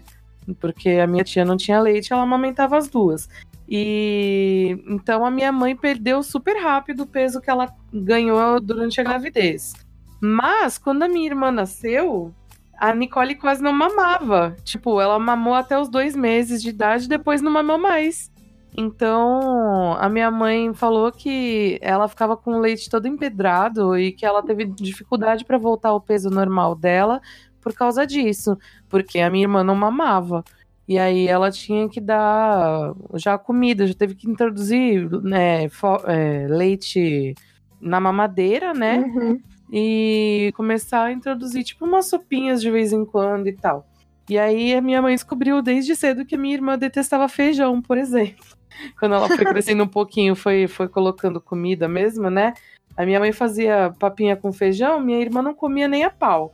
Já eu me, me lambia, assim, tipo. E eu mamei bastante. Mamava, é, acho que era oito mamadeiras por dia, era muita coisa. assim. Caramba. Pois é, mas eu era magrinha, agora não, né? Vê se pode, né? Mas assim, entre irmãos mesmo tem muita diferença, então não dá pra comparar. Sim. O ideal, o é não comparar nada, né? Nada na vida de ninguém, com ninguém. Cada um é cada um. Mas não é bem isso que acontece, né? É, exatamente. Se for questão de peso de nascimento, por exemplo, ou de ganhar peso, por exemplo, a Lia, que é nossa amiga aqui, ela nasceu com acho que 5 quilos. Ela nasceu imensa. E nasceu de parto normal. Gente, 5 quilos de bebê. Pois é. Eu não sei se foram 5 ou 6 quilos. Eu sei que foi, foi um tantão, assim. Ela nasceu enorme e super gordinha. E tem bebê que demora muito tempo pra chegar aos 5, 6 quilos, entendeu? Sim. Então, Pois é. E, e tudo, e tudo bem, sabe? Tudo bem. Eu lembro de umas, de umas mães no grupo de mães lá que falavam, ai, meu, meu bebê pluma, que não engorda. Bebê E, pluma. tipo, só, que, é, só que o bebê, o bebê mama super bem, super saudável, sabe? É o meu tipo do bebê. E não tem que entrar com fórmula, nada. É que o, be- o bebê é magro. Você não tem como querer que o bebê seja gordo se pai e mãe são magros. Tem um biotipo, sabe? Então, ele vai Pois seguir é. isso daí. Deixa os bebês, gente. Deixa os bebês. É, deixa os bebês. É engraçado que tem muita gente que considera que o bebê saudável é o bebê que já é gordinho, que tem dobrinhas, né? Ah, Não besteira. isso. necessariamente, né? Não. Às vezes o bebê é gordinho porque é o biotipo dele, ele vai ser mesmo. Às vezes estão enfiando, tão enfiando coisa no moleque pra que ele ficar gordinho. É, tem Aí ele não vai que ficar saudável. Aham. Pois é.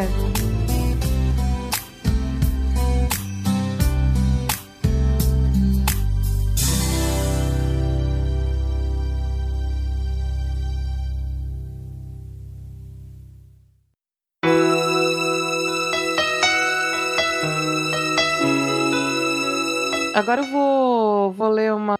Pediu para algumas pessoas participarem, né? E aí teve um relato que a gente recebeu é, sobre maternidade.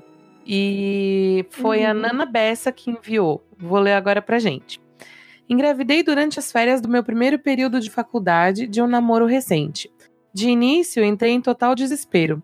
Sem emprego, em um relacionamento que eu imaginava que não iria muito longe.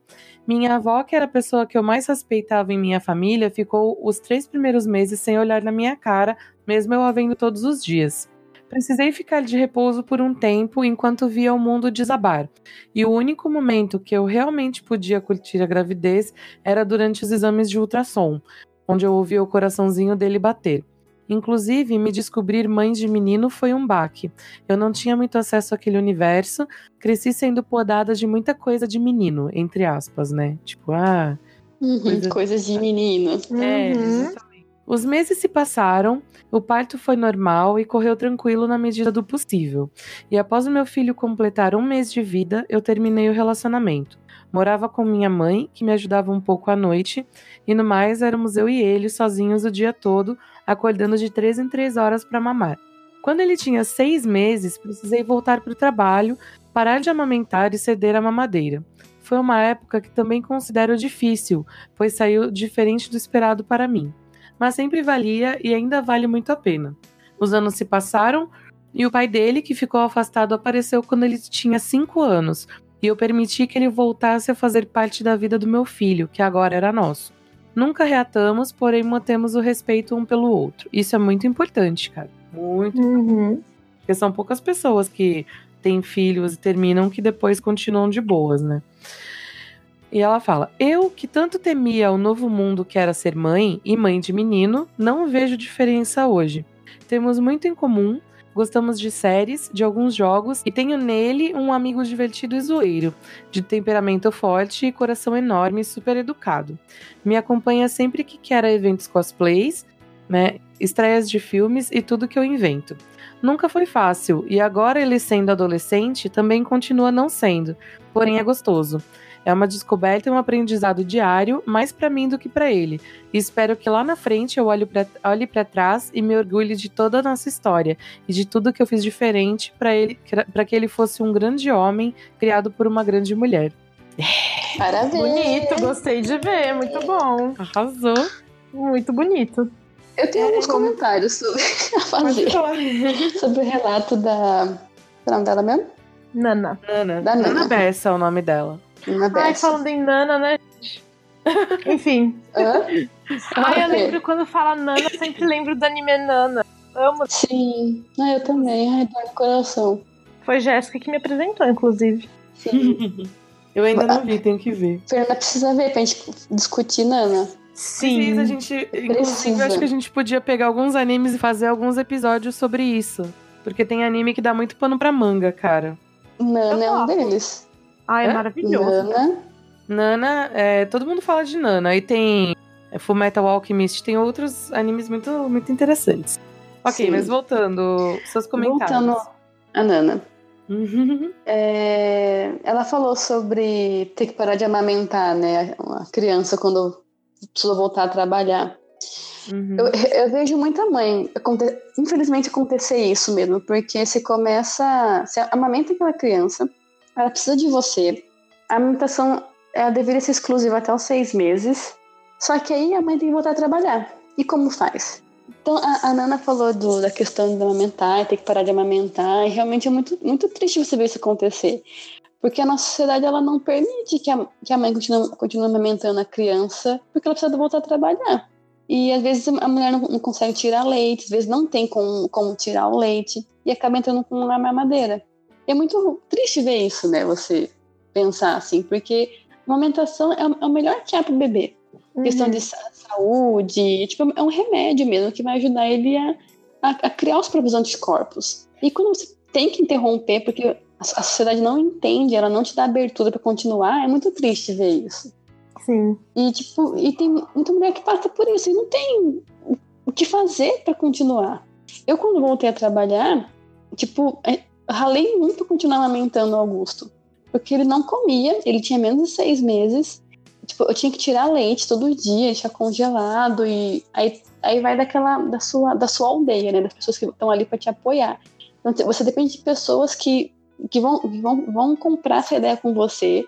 Então, beleza, vamos descongelar o leite todo dia para dar para ele, não sei o que, não sei o que. Porque se, se, ninguém, se ninguém vai na sua, não adianta. Você não vai conseguir amamentar essa criança. E eu ia para o trabalho, voltava para almoçar em casa para conseguir amamentar. Aí vinha com os peitos enormes, cúbico, tão, tanto leite. E foi nessa luta. É exatamente isso. É complicado que eu acho que o próprio Ministério da Saúde uh, indica amamentação exclusiva até seis meses. Sim. Porém, a licença que a gente tem é de quatro meses só. Como você vai amamentar exclusivamente o bebê se você tem que trabalhar 10 horas por dia? É, então, no, no caso de vocês, no, não no caso da Jéssica, né? Porque ela trabalha, tem uma carga horária mais curta. Então, eu ainda tenho esse privilégio, entre aspas, de trabalhar menos, né? De trabalhar das 8 às 4, então conseguir fazer esses corre. Mas a maioria esmagadora das, das pessoas não tem. Trabalha 44 horas semanais. Uhum. E aí você não consegue amamentar a criança. Isso quando você tipo, ainda, ainda mora numa cidade pequena, tem condição de ir e vir. Quem mora em cidade grande é impossível. Eu tenho uma amiga que ela ficava 12 horas longe da, da filha dela. E ela, e ela, não conseguia, e ela não conseguia tirar leite, porque não tinha lugar onde trabalhar para tirar leite. Ela teve mastite, teve várias, várias mastites. E teve vários problemas para conseguir, conseguir continuar amamentando essa criança. Ai, que dó, E, né, tipo, gente? ela, ela- pois é, e tipo, você não tem apoio nenhum. É uma falta de respeito, né, com a mulher. Então, isso que eu ia falar, tipo, tem muitos empregadores que não consideram isso, infelizmente. Pô, eu, eu acho que ter uma licença de maternidade menor do que seis meses já é um desserviço pra, pra mulher, sabe? Porque Certeza. já foi comprovado, realmente tem, tem uma, tipo, todo, uma cacetada de países que tem é, até mais do que seis meses de, de licença maternidade. Se eu não me engano, na Finlândia, é um ano de licença maternidade pra mãe. Ai, que coisa E- Aí tem uns linda. países, uns países É, da Europa que é pro- bastante tempo mesmo. Aham, e seis pro pai também, porque eles consideram importante esse tempo de o pai ficar junto com a mãe é, e o bebê quando tá muito miudinho, né? Eu acho que Sim. acho que é a Islândia que tem alguma coisa assim. São tantos meses, X meses pra mãe, a mesma quantidade pro pai, e depois mais dois que eles decidem como preferirem quem fica em casa. Uhum. É, eu acho um negócio sensacional isso, sabe? Sim, porque o nosso é ridículo, né? Aqui são cinco dias corrido. Isso, é, alguns lugares ainda é, o cara ainda consegue tirar 20, mas a maioria ainda é 5. Tipo, no meu caso, o Augusto nasceu num domingo. Na, na, na sexta-feira o Lucas tinha que voltar a trabalhar. E não deu tempo de fazer nada, porque eu fiquei dois dias no hospital. Ele fez os corre, tinha que registrar a criança, papai acabou. Aliás, eu tenho uma diquinha aqui. Eu tenho uma dica pra dar. Que é assim, quem tem bebê na UTI, eu, por exemplo, fiquei com a Beatriz 72 dias lá. Então, mais de metade da licença maternidade, ela estava na UTI. O que as mães de bebês de UTI podem fazer é entrar junto com a empresa, né, e com a justiça para pegar a licença a partir do momento que o bebê for para casa. Porque o período de UTI neonatal não é definido é, é- é completamente indefinido. Você não sabe quanto tempo seu bebê vai ficar lá. Porque o quadro dele muda a cada poucas horas. Então, pela lei, é possível que a mãe solicite que essa licença só comece a valer a partir do momento que o bebê foi para casa. Então, fica a dica aí para quem for acontecer de ter um bebê prematuro ou conhece alguém que tem, corre atrás porque é seu direito e você vai saber mesmo como que é tão recém-nascido quando ele vai para casa, porque é aí que começam os cuidados diários. Você leva um bebê de três meses para casa, que ainda é como se fosse um recém-nascido, porque é pequenininho e exige cuidados, uma- cuidados de recém-nascido mesmo, né? Então, eu acho que é uma boa dica, muita gente não sabe. Acho que tinha um, projeto de lei, não tinha alguma coisa assim, pra começar a contar licença maternidade só a partir do momento que a criança fosse pra casa. Não tinha alguma coisa assim? Ai, eu já não sei dizer, viu? Eu vi, alguma, eu vi em algum lugar uma vez, mas eu não sei se, se foi pra frente. Parece que foi aprovada a licença maternidade de 20 dias. Licença paternidade de 20 dias. Mas ó, eu achei uma matéria aqui é, da super interessante falando sobre como é a licença maternidade no resto do mundo. Aí tá falando aqui que a Organização Mundial de Saúde, que é a OMS, né, e a Unicef, aconselham que os bebês sejam alimentados só com leite materno até os seis meses. Para isso é necessário que a mãe esteja fora do trabalho. Mas não é o que acontece na maior parte do mundo. Nem mesmo a OIT, que é a International Labour Organization, né, que é a organização que cuida de nascimentos, etc., é, recomendam um, um, período que cubra o tempo de amamentação. Eles se contentam com 14 semanas, que é pouco mais de três meses, e dois terços dos salários garantidos. E pior, apenas 34 entre os 185 países membros da entidade cumprem a recomendação, e quase todos estão na Europa. Aí falam aqui que a Malásia e o, Sudão oferecem as licenças mais minguadas. São dois meses 100% remunerados. Os Estados Unidos não ficam muito atrás, são três meses pagos, mas apenas trabalhadoras de empresas com 50 ou mais funcionários têm direito ao benefício. Ou seja. É pago lá? Eu não sei se eles pagam licença maternidade para as mulheres. Não, tá falando Acho que, que não tem licença maternidade. Pagos, só que só para empresas maiores, né? Então eles excluem metade das americanas, basicamente. É, e além disso. Pelo que eu sei, pelo que eu já, já vi, assim, sobre, sobre os Estados Unidos, é que a mulher, ela, ela afasta, ela pode afastar, só que ela não vai receber esses dias que ela ficou afastada. Ai, Tanto que elas, elas voltam a trabalhar muito cedo lá. Aí tá falando que, além disso, os Estados Unidos e a Papua Nova Guiné são as duas únicas nações que não financiam o afastamento com dinheiro público. Só escapa disso quem vive em estados que, por causa da legislação autônoma, podem ser menos avarentos. Ou seja, é, a gente sabe que as leis lá são. Cada estado tem a sua, né? Para tudo. Para armamento, para tudo. Drogas, tudo quanto é coisa. Então, por exemplo, a Califórnia, ela banca seis semanas de licença com 55% de salário e um teto de 1.075 dólares por semana né? Porque lá eles recebem em semana, então eles pagam bem.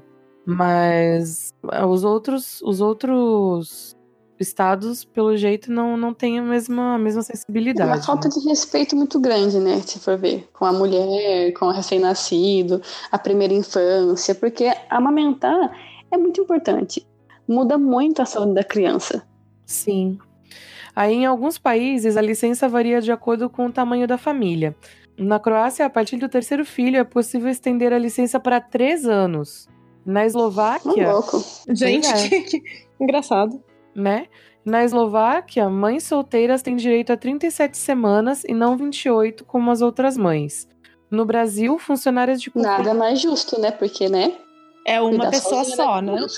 Pois é, imagina uma pessoa, uma mulher cuidando de três filhos e, e sem, sei lá, só com seis meses de afastamento, né?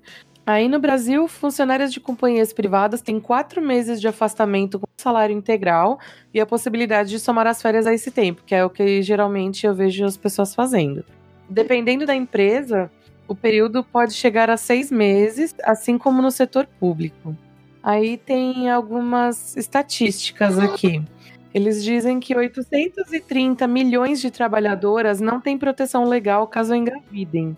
E 185 países foram analisados pela OIT e 15% deles dão menos de 12 semanas para a mulher de afastamento. É, 32% dão de 12 a 13 semanas. 14, é, 30% dá de 14 a 17 semanas e 23% dos países dá mais de 18 semanas. E 98 países fornecem pelo menos 14 semanas de licença, o recomendado pela OIT. 42 desses 98 estão de acordo com a recomendação da OIT ou excedem o tempo recomendado. Aí, vendo por região, a gente vê que as licenças, é, onde tem mais licenças é, de mais tempo, no caso, é na América do Norte e na Europa. E onde tem menos tempo. Ah, e, na, e no leste europeu e na Ásia Central também. Tem, vários, tem mais países que dão mais de 18 semanas. Mas os lugares que dão menos licença para as mulheres são a África e o Oriente Médio. E as licenças mais generosas são de 58 semanas, ou um ano, um mês e 10 dias, que é o tempo de licença da Croácia. Em segundo lugar, é, Inglaterra, Austrália, Montenegro, Bósnia e Albânia, com 52 semanas. Em terceiro lugar, a Noruega, com 45 semanas. É, isso foi uma pesquisa da. Hum, eu vou falar em inglês porque está escrito em inglês. É, Maternity and Paternity at Work, Law and Practice Across the World. É uma pesquisa de 2014. Mesmo sendo de 2014, ela retrata muito bem é, o que acontece no mundo ainda, né? E porque a gente sabe que são dados que não vão mudar tão cedo, infelizmente. Sim. Uhum. No caso da licença paternidade, ai, nossa, a matéria não é objetivo. Bom, não sei você fala de paternidade, Ah, porque foi que pouco. É, Mas dá pra ter uma ideia boa, né? Pela maternidade, né? Uhum. É, mas tá falando que a CLT basicamente deixa é, exp- expressos que são cinco dias Pros, pros pais, né? E se Uhum. o domingo é, for um dia de trabalho do pai, o domingo também conta. São dias corridos, são cinco dias corridos. Isso, não são, não são Depende- cinco dias úteis. Não, mas É, emenda com a folga. trabalha. Emenda com a folga, de qualquer maneira. Se o pai puder tirar férias, ele emenda, mas É. não se são o, todos. Se o pai, por exemplo, trabalha num shopping, trabalha de sábado e domingo, e feriado e tal, o sábado e o domingo vão contar, né? Feriado também. Mas, mas, mas mesmo se ele não trabalha, conta também. Se a criança nasce na- no sábado e ele não trabalha sábado e domingo, vai, con- vai contar a, a partir do, do dia que a criança nasce. Então conta sábado, domingo, segunda, terça, quarta. Nossa, que Hum. Ele ridículo. volta a trabalhar na quinta. Mesmo mas que ele tá- não trabalhe sábado e domingo. Uhum. É, eu tô vendo agora na época negócios, mas eles estão falando aqui. Se o seu filho nascer em um sábado e seu expediente vai de segunda a sexta, o domingo não fará parte da conta. Mas se nascer na quinta-feira em um horário que você trabalharia, você folga na quinta, na sexta, no sábado, no domingo e na segunda. Se por outro lado, o expediente do empregado inclui domingo e a sua folga semanal se dá em outro dia, esse dia começa a contar. Então varia muito, diz que a lei é muito omissa nesse, nesse aspecto, então é bem interpretativo. É, estamos percebendo mesmo. E- mas existem, é, existem empresas que adotam uma licença maior do que os cinco dias. Em março de 2016, a Dilma Rousseff sancionou a Lei 13.257, que estabelece a ampliação da licença paternidade de 5 para 20 dias. Mas essa regra só vale para os trabalhadores de empresas que estiverem inscritas no programa Empresa Cidadã, que é um programa que entrou em vigor em 2018 e é o mesmo em que companhias oferecem seis meses de licença maternidade em vez de quatro. Sim. É, só que nem todas as empresas eh, fazem parte, né, dessa empresa cidadã. Porque conheço mulheres que trabalham em empresas que, fazem parte dessa empresa cidadã e tem seis meses de licença, aí pega mais um mês de férias, então ficam sete meses em casa. O que já é uma, uma- tipo, uma vitória. Porque a criança já vai estar bem maiorzinha, pra- a- talvez já esteja comendo. Então já dá um alívio muito grande pra mãe. Com certeza. Mas é a minoria ainda, né? Infelizmente. E aí eles falam também que, assim como na licença maternidade, a licença paternidade, nesses 15 dias a mais, é quem arca com, com o valor pago a- ao pai, que está de licença, é a empresa. Em troca, a companhia tem isenção, isenção de impostos. Mas aí você tem que perguntar no Departamento de Recursos Humanos da empresa se a empresa faz parte do programa Empresa Cidadã. E aí ela é, pode fazer uso do benefício quando tiver o filho. Mas aí, é- mas aí também tem alguns é, requisitos. Por exemplo, é, o pai que pede afastamento, ele não pode exercer nenhuma atividade remunerada durante o período de licença. E além disso, ele deve pedir a ampliação da licença em no máximo dois dias úteis depois do parto. Se ele puder fazer isso com antecedência, melhor. No caso de pais que vão ter filhos com cesariana marcada, com antecedência, né? Quem escolhe parto normal Uhum. já não tem essa antecedência, mas aí já tem dois dias para fazer essa solicitação. E o pai também ele deve participar de algum programa ou atividade de paternidade responsável. São cursos, é, tem duração de um dia, e eles são oferecidos por hospitais, associações e sindicatos. E pais adotivos também têm direito a, esse, a essa licença e a fazer esse curso. Isso é importante falar também. Sim, o, a empresa do meu marido, né, do Daniel, oferece a empresa cidadã, né? Mas para ele conseguir solicitar os 20 dias, ele precisou fazer um curso de paternidade responsável.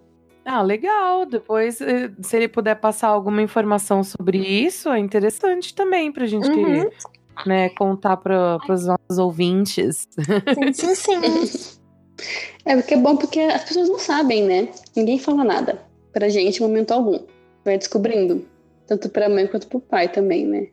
E falando em pai, voltando à cartinha da, da Nana, que ela falou que o, ela separou depois, né? do- Que a criança nasceu. E que aí o cara, o pai do, do filho dela, ele apareceu quando ele, o menino tinha 5 anos. Eu, quando eu li a cartinha da Nessa, eu falei assim, gente, que mulher desprendida. Porque eu nunca, na minha vida, deixaria de chegar perto do meu filho. Mais. tipo, agora, agora o bonitão vem querendo ser pai.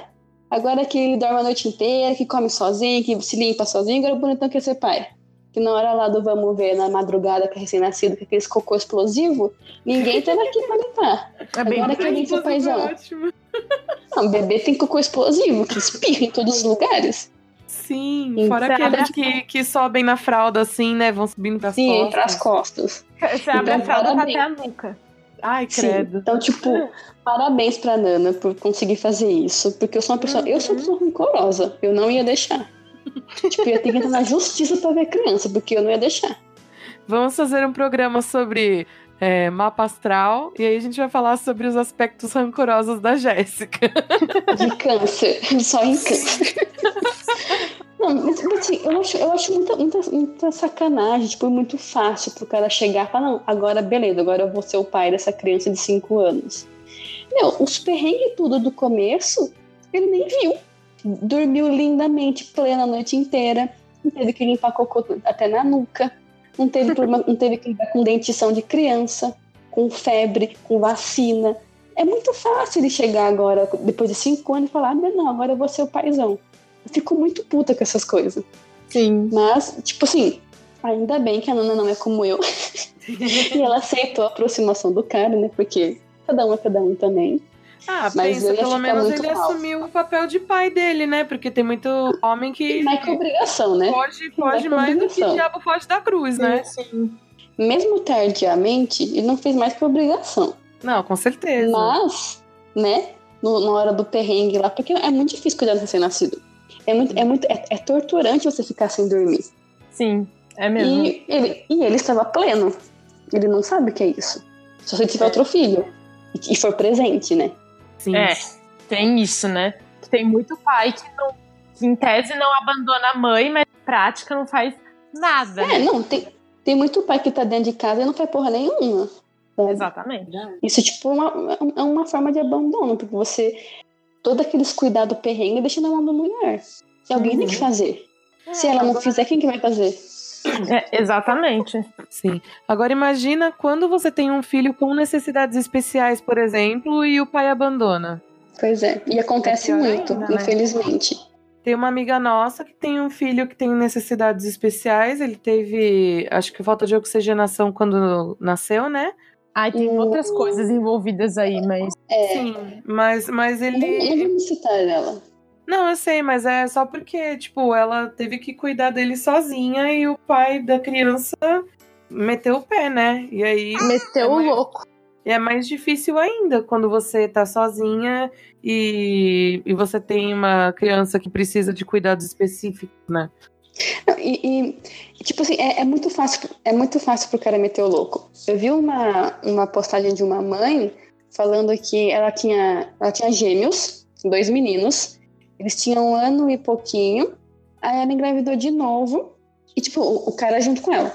Ela engravidou de novo e eram gêmeos de novo.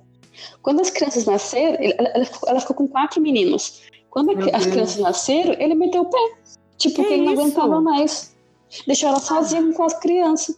Ai, me poupe, mano. Que cara escroto. Sim, isso, e as crianças não, assim, eram crianças saudáveis e tal, mas eram quatro crianças. E ele foi embora. Meu Deus. E ela teve que lidar com a situação sozinha, porque a mãe não tem opção, né? A mãe não pode ir embora. Exatamente. Imagina se, se tivesse a opção da mãe abandonar os pais fazem. Não que assim, tipo, não tenha gente que abandone filho em, em orfanato, por exemplo. É diferente. Mas assim, imagina o tamanho do julgamento que viria pra cima da mãe se ela tivesse a mesma possibilidade de, de abandonar os filhos com, al- com o pai, por exemplo, como o pai faz com a mãe, geralmente. Pois é. Porque a Tipo, se ela incidência abandona a abandono- criança, ela abandona a criança, ela vai ser xingada para a próxima geração. Não, vai ficar julgada, vai ser julgada pela eternidade em todos os lugares que ela for, né? Sim, É muito discrepante isso. Sim. Mas, mais uma vez, Nana, parabéns por você, pra você por ter é, é aceitado esse cara perto do seu filho de novo. e, tipo, é, é bom pra ele, né? É bom pra criança ter um pai. Ou, não, não um pai, tipo, homem e tal, mas ter mais alguma pessoa que cuide dele, né? Não necessariamente um pai. Mas é bom pra criança ter isso. E acho que o- o- a maternidade, ela traz muito esse, esse orgulho de você ver o seu filho crescendo, né? Ver ele mesmo quando ele é pequenininho, ele vai desenvolvendo, ele começa a, sorrir, ele começa a andar, ele começa a falar. Ai, Isso- é uma delícia. É, eu já vi mães falando que essa, esse orgulho que você sente do seu filho desde pequenininho, ele nunca mais, ele nunca mais acaba. Tipo, vai ser um orgulho quando ele começar a escrever, quando começar a, a pensar de uma, de uma forma mais elaborada, quando fizer alguma coisa diferente, ganhar um concurso, alguma coisa assim, sabe? Você vai sentir pra sempre esse orgulho. E isso deve ser muito bom. Porque pra gente que é mãe, a gente, a gente já sente esse orgulhinho, né? Uhum. É tipo, olha, fui eu que fiz, fui eu que fiz. Sim. É bem isso mesmo. Tipo assim, não quero falar nada não, mas, mas meu filho é um gênio. Todos os filhos são gênios, né? Sim. Muito bom, gente. É, só voltando a falar de, de gravidez, né? É, tem uma amiga minha que ela tá. Ela tem uma, uma bebê de um ano e um mês. Mais ou menos isso. E ela tá grávida do segundo filho, né? A primeira é a Catarina e o segundo vai ser o Dylan. E aí, ela, ela falou um pouco sobre a experiência de já ser mãe, né? De uma de uma picurrucha e ter mais um no forno, digamos assim, né? Mais um vindo por aí. É, Pãozinho no forno. é. eu, eu, eu fui algumas vezes na casa dela, né? A gente conversou bastante. E ela fala que assim, ao mesmo tempo que é uma coisa muito linda, por- porque, né, você tá gerando um- uma nova vida, e que ela pensa que, por exemplo, os, os filhos dela vão vão interagir juntos, vai, vai ter aquela coisa de, de irmão e tal, né? Ela tá sofrendo bastante com, com a gravidez em si, né? Porque ela falou que é muito difícil você tá grávida, por exemplo, ela já tá grávida de quase sete meses. Nossa. Então, é, então, assim, a barriga já tá pesando bastante. E é, na segunda gravidez, eu- mães que já têm mais de um filho, corrijam se estiver errada, mas assim, pelo menos na experiência dela, tá sendo assim, é, ela, ela já começou a sentir as dores antecipadamente, né? As dores de é, ossos é, carregando mais peso, né? A barriga dela começou a crescer mais físicas, né? rápido. É, todas essas Uhum. coisas mais físicas, ela já começou a sentir é, mais cedo tudo, né? Inclusive sentir o bebê chutando e tal mais cedo. E ela tá tendo bastante dor, por exemplo, na, na lombar, porque tem que carregar uma bebê e tem que carregar outro bebê, né? Sim. Sim. São, são dois pequetuchos para ela carregar, um dentro da barriga e o colo, né? É, é uma experiência boa, mas ao mesmo tempo tem essa parte que realmente é romantizada, que ninguém te avisa. Que quando você tiver grávida do segundo filho, você vai sentir muito mais dores e você vai ter muito mais dificuldades. O corpo, ele já tem reações é, antecipadas, digamos assim. As pernas incham mais rápido, as mãos incham mais rápido, você começa a ter aquela coisa de muito calor, muito frio, né? Muitas sensações, é, eu posso dizer, de, é, de gravidez, né? Porque eu não sei, eu não, eu não isso, então eu não sei. É, é, eu conheço uma moça que também ela tá grávida do segundo filho e ela tem um filho de. Ele vai fazer dois anos agora esse mês. E ela tá grávida de novo, vai nascer. O, o próximo vai nascer em finalzinho de outubro, começo de novembro. E ela realmente tá com muito mais dores. Ah, também veio mais dores físicas e tal. É. Uhum. Então, mas eu não sei se essa, é uma condição do segundo filho ou se, tipo, vai de- depende dela, assim, das, das mulheres, né? Do corpo e tal. Uhum. Mas ela também tá, no caso dela também, é um segundo filho também tá com muitas dores. Mas eu É, já, eu já- eu não sei. Eu só tenho uma, né? Uma Mas eu, não sei. eu já ouvi falar essa mesma coisa, que meio que seu corpo aprendeu a engravidar, aí a barriga começa a aparecer antes, várias coisinhas assim são diferentes Sim, da isso segunda gravidez. Também já ouvi também falar. Ah, e fora que tem uma coisa também que ela falou que foi uma coisa que incomodou ela um pouco. Por exemplo, é, na primeira gravidez tá todo mundo, nossa, ai, que belezinha, tem que tomar cuidado. Tem... Aí fica cuidando da, da mãe, cuidando do bebê, não sei o quê. Aí agora na segunda, tipo, ah, já sabe como é que é, então se vira, sabe? Uhum. As pessoas não nem procuram. É, as pessoas não procuram ajudar a mãe, por exemplo, quando ela precisa. é, até com coisas, por exemplo, faxina, que é uma coisa que a mãe não vai conseguir fazer direito como estava fazendo antes.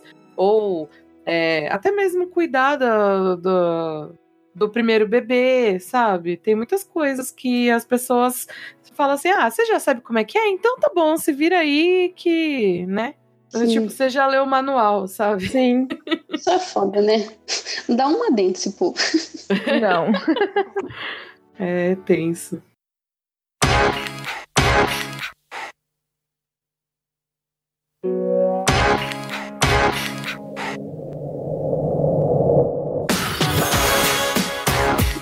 Agora nós vamos para os dois minutos de ódio. Vamos lá então, quem quer começar? Érica, né, Érica? Começo. Demorou, deixa só eu colocar o timer aqui. Dois minutos. Valendo. Hoje, os meus dois minutos de ódio vão ser opiniões que a gente ouve depois que tem o bebê. E são muitos tipos de opiniões. São opiniões do tipo, ai, eu acho que ela tá com fome. Não, com certeza ela tá com fome. Olha essa cara, é fome. Tá chorando por quê? Ai, acho que tá com fome. Ai, tá com dor de barriga. Ai, não sei o que do bebê. Gente, deixa a mãe, ela vai saber o filho dela. E se ela não souber, ela que tem a- as possibilidades de descobrir tá? Então, opiniões nesses momentos não são bem-vindas, ok? Muito obrigada. Pior do que isso é você dar opinião no corpo da mamãe depois que ela teve o bebê. Ai, mas como assim você ainda não voltou ao peso anterior? Ai, você tem que cuidar da sua alimentação. Ai, você não pode ficar comendo isso, né, por causa do bebê. Ai, você não pode comer aquilo, né? Deixa a pessoa em paz, gente. Eu acho assim, ela tá tendo orientação, ela tem médico. Ah, Hoje em dia a gente é bem informado. E se não é pra ajudar, não atrapalhe, sabe? Em vez de você falar assim, ai, sua criança está com fome. Por que que você não fala? Você precisa se ajeitar, você tá aí com o peito de fora que acabou de amamentar, deixa que eu seguro aqui o bebê pra você arrumar sua blusa. É muito mais útil do que sua opinião. Beijos de luz. Acabou já? Já acabou. Foi rápido esse. Tem 40 segundos ainda pra você. Não tem problema. Liberei tudo que eu queria falar em 1 minuto e 20. Até aí! Uhul, parabéns! Sucinta, tá vendo? Sucesso! Arrasou. Agora, agora é a vez da Jéssica. Anitelli. Anitelli, seus dois minutos começam agora. Então, é, levando em conta a nossa pauta de hoje, né, que foi sobre maternidade e tal, os meus, dois, os meus dois minutos de ódio vai para aquelas pessoas que ficam cobrando o casal, ou a mãe, né, geralmente é só a mãe, de, de ter um segundo filho. Aí, porque assim, nada tá bom pra pessoa, né? A pessoa, a pessoa não pode ter um filho só, porque vai, vai, criar um filho sozinha, vai sem irmão, onde já se viu? Mas também a pessoa não pode ter dois, ter três filhos, porque é muita criança. Mas a pessoa também não pode ter um filho atrás do outro. Mas ela também não pode ter um filho com uma diferença muito grande do segundo. Então, nunca tá bom. Nunca tá bom. E eu, no meu caso, eu- meu filho tem um ano e quatro meses e eu já estou sendo cobrada de um segundo filho. E eu já dei umas respostas atravessadas esses, esses, esses dias atrás. As pessoas me chamaram de grossa. Mas pensa comigo. É, a pessoa que cobra é a pessoa que vai gestar essa criança? É a pessoa que vai fazer, passar por pré-natal? É a pessoa que vai parir essa criança, que vai amamentar, que vai limpar cocô explosivo, que vai acordar de madrugada para amamentar? Não é, né? Não é, não é essa pessoa que cobra. Então, por que, que as pessoas ficam cobrando as outras pessoas de terem outros filhos?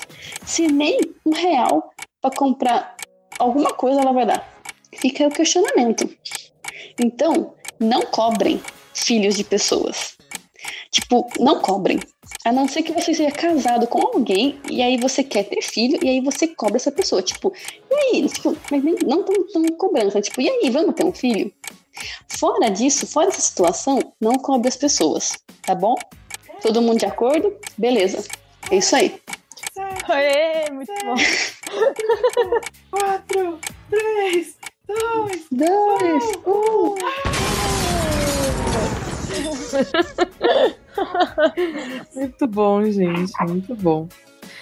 Ah, eu não vou chegar a dois minutos também, tá? Porque, né?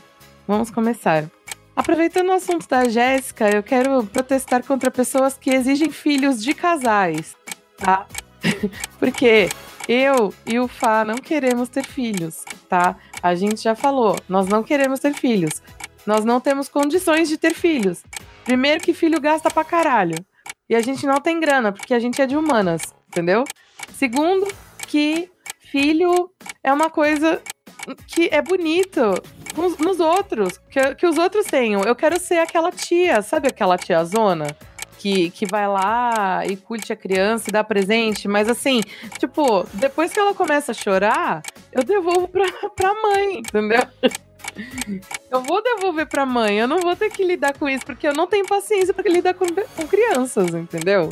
Eu gosto muito de crianças. Prestem atenção, é muito diferente você gostar de crianças e você querer ter filhos, tá? São coisas muito diferentes, tá? Pode me julgar quem quiser julgar, eu não ligo, tá? Mas para de cobrar porque a gente não quer ter filho. E se a gente não quer ter filho, respeita. Porque já tem muita gente no mundo, tá? Tem gente pra caramba nesse mundo. Já tem mais de 7 bilhões de pessoas nesse mundo. O mundo não aguenta mais gente e eu não quero mais botar gente no mundo. Então é isso aí, fechou. Uhul! Muito bom. Parabéns! É que nunca tá, nu- nunca tá bom pras pessoas, né? Nunca tá bom. Impressionante. Ainda mais agora que a gente tá com 30 anos de idade, entendeu? Aí as pessoas ficam, nossa, mas você já tá ficando velha pra ter filho. Mano, mas foda-se, eu não quero ter filho.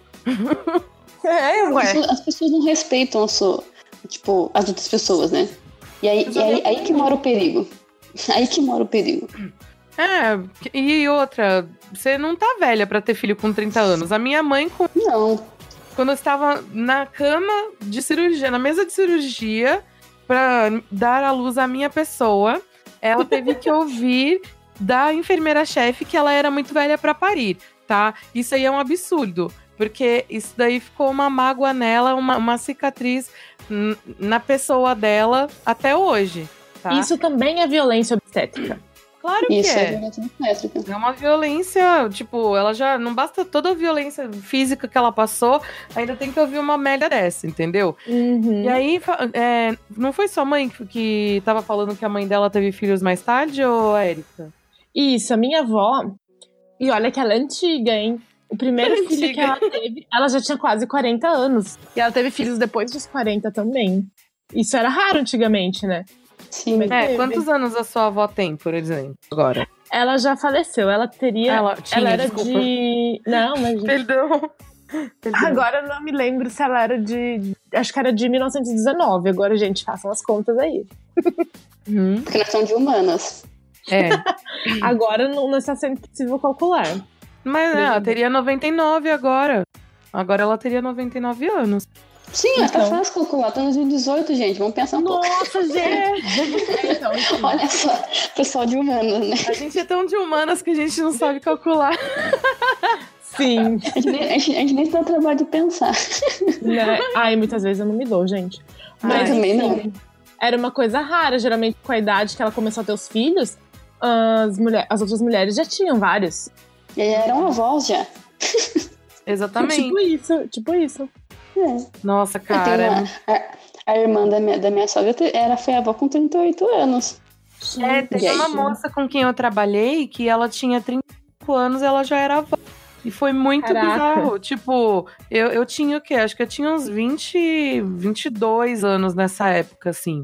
Ah, não sei, foi 2009, 2008, por aí. Ela, ela tinha 30 e, tinha 30 e poucos anos, assim. Não, não era velha. E ela já era avó. Era muito bizarro. E aí, uma vez, alguns anos depois, eu a vi na televisão falando, dando uma entrevista que ela não conseguia atravessar a rua com a neta dela porque não tinha sinalização. E aí eu olhei, cara, ela já tinha acho que mais três netos, assim, sabe?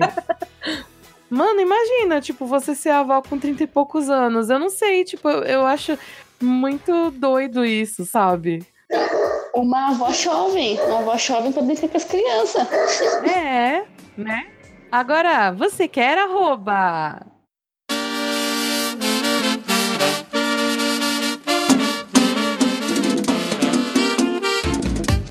Vamos começar com a, a indicação da Jéssica. Então, lembrando que hoje, hoje é dia 27 de julho, Bienal do Livro de São Paulo começa dia 3, falta uma semana para Bienal. Então, gente, vão lá me amar e comprar meu livro, por favor.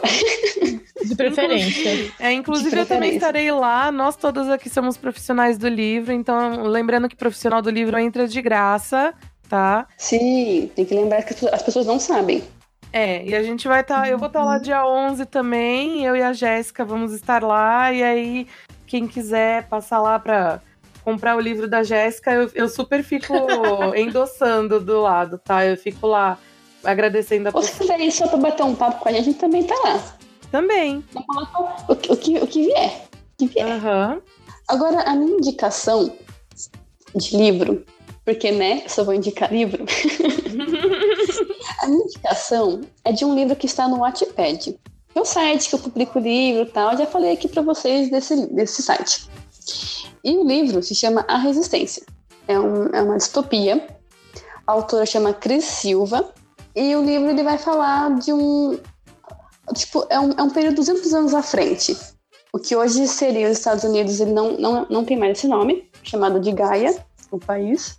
E tem os setores de Gaia, são tipo um. é, São, são setores do país lá, são divididos. Então, cada, as pessoas moram nesses setores. E tem a matriz, que é como se fosse a capital desse país, onde mora a família real e tudo. E essa história vai contar a história da Emily, que é a protagonista.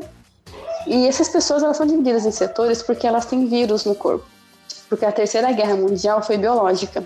Então essas pessoas têm vírus e elas precisam ser vacinadas em tipo, que 21 dias, assim, tomar essa vacina para não morrer desse vírus. E esses setores são divididos por, por essas doenças. Então cada setor tem uma doença e eles vivem assim. E, e a história começa assim, do ponto de vista da Emily, ela que vai narrar a história e vai contar o que, como é viver no setor onde ela vive, com a doença que ela tem, e o que é ver as, as pessoas morrendo, porque não é só a doença que mata, mas as condições nas quais elas vivem. E como que é depois dessa matriz? Como esse povo que não tem a doença, porque o pessoal da matriz né, é curado, não, não desenvolveu isso daí, como é viver nesse lugar também. Isso aí, o fica, fica aí a. O que fala? Esqueci A de falar. Fica a dica. Fica aí a Fica aí o dica. questionamento, adorei. Fica aí o questionamento. Você tá acostumada a falar questionamento pra tudo e fala de novo. Fica aí a dica com o cachorro de fundo. Fica aí a dica. Vai lá ler, o li- vai lá ler o livro da, da Cris Silva, porque é muito legal. E é uma trilogia, tá? Esse é o livro 1 e ela, não- ela não terminou de escrever ainda o livro 2.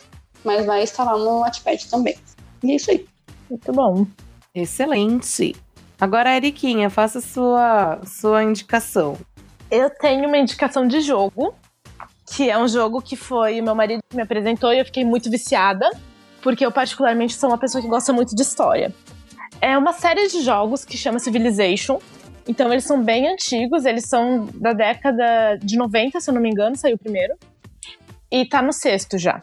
São, é um jogo que você vai desenvolver a civilização, você escolhe, são diversos países que tem. O legal é que você aprende sobre os líderes desses países. E você escolhe, você é um líder, e você tem que erguer uma nação. E é um jogo que é baseado em turnos. Você desenvolve agricultura, pecuária, comércio, tudo, desde os primórdios, desde a da era antiga até a era da informação, que é a que a gente está vivendo. E tem vários. E o seu objetivo é, obviamente, como você ganha esse jogo. Tem vários tipos de vitórias: científica, militar. Então, é muito divertido, assim. Você consegue. Você tem um vasto. Tem vastas possibilidades de como atingir a vitória, não é uma coisa fechada. e cada civilização tem, tem suas peculiaridades. Então você acaba conhecendo os nomes, primeiramente os nomes das cidades que você funda. Então você aprende nomes de civilizações que já não existem mais, ou de outros países, aprende nomes de líderes e conhece unidades militares que eles tinham, construções diferenciadas. É meio que uma aula, uma grande aula de história. E para quem, quem gosta de jogo de estratégia, de jogo de turnos, olha, é uma dicona, vale muito a pena jo comprar, jogar, tem na Steam para vender. E é muito legal. Outra coisa que eu achei muito interessante e que mudou nesse Civilization 6 é que eles buscaram colocar mais mulheres como protagonistas. Então, não tem líderes apenas homens. Tem mulheres dessas, de, dessas civilizações que se destacaram também e que foram líderes, e você pode jogar como essas mulheres. Então, é bem legal. Eu acho que vale a pena. Dá para você fazer acordos comerciais, é montar uma civilização mesmo. É muito interessante. Essa é a minha diquinha. Quem quiser jogar, quem quiser pedir umas dicas, pode entrar em contato, que eu tô viciadíssima nesse jogo. Também. Oh. e dessa vez eu não vou fazer indicações, gente. Porque... Nossa, Fernanda. Ah, já foi melhor, hein? Já foi melhor. Ah, desculpa. Estou te julgando. Ah, não me julgue. Não julgue as pessoas. Pessoas. Né? Deixa ah, as pessoas. Verdade, eu tenho, eu tenho uma indicação bem rápida para fazer, que é de um aplicativo chamado Headspace, para pessoas que têm ansiedade, é, transtornos assim. É, é bom para você meditar, só que ele é todo em inglês, né? Então, quem manjar, quem estiver manjando do inglês, assim, e quiser é, uma ajudinha para fazer uma meditação guiada e para relaxar, ou estiver tendo crises e precisar de algo para poder distrair a mente, baixe esse aplicativo Headspace, que ele ajuda bastante. E é isso aí. Muito legal, gostei. É isso aí. Foi bem rápido. É, é importante tipo, é que tá aí a dica, entendeu? É verdade. Tem é na... direto ao ponto. É verdade. Tem na, na Apple Store, tem na, no Google Play e tem um site deles que é www.headspace.com. E eles o, o slogan Meditation and Mindfulness Made Simple. Então são é, meditação e digamos assim, não mind, não exatamente mindfulness, mas sei lá, paz de espírito, qualquer coisa assim, é, com simplicidade entendeu? Meditação guiada e atenção plena, na verdade. É isso aí.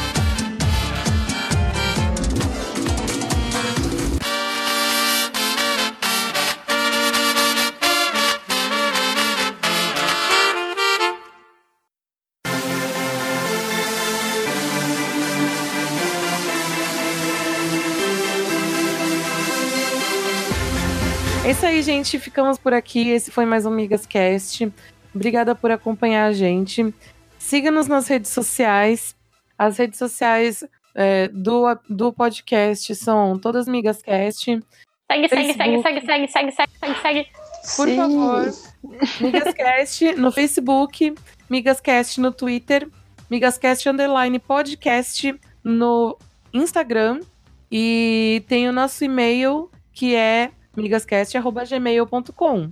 Não se esqueça também de ouvir a nossa playlistzinha bonitinha no SoundCloud, no no Spotify. Spotify. Spotify, gente, confundi. Deu branco.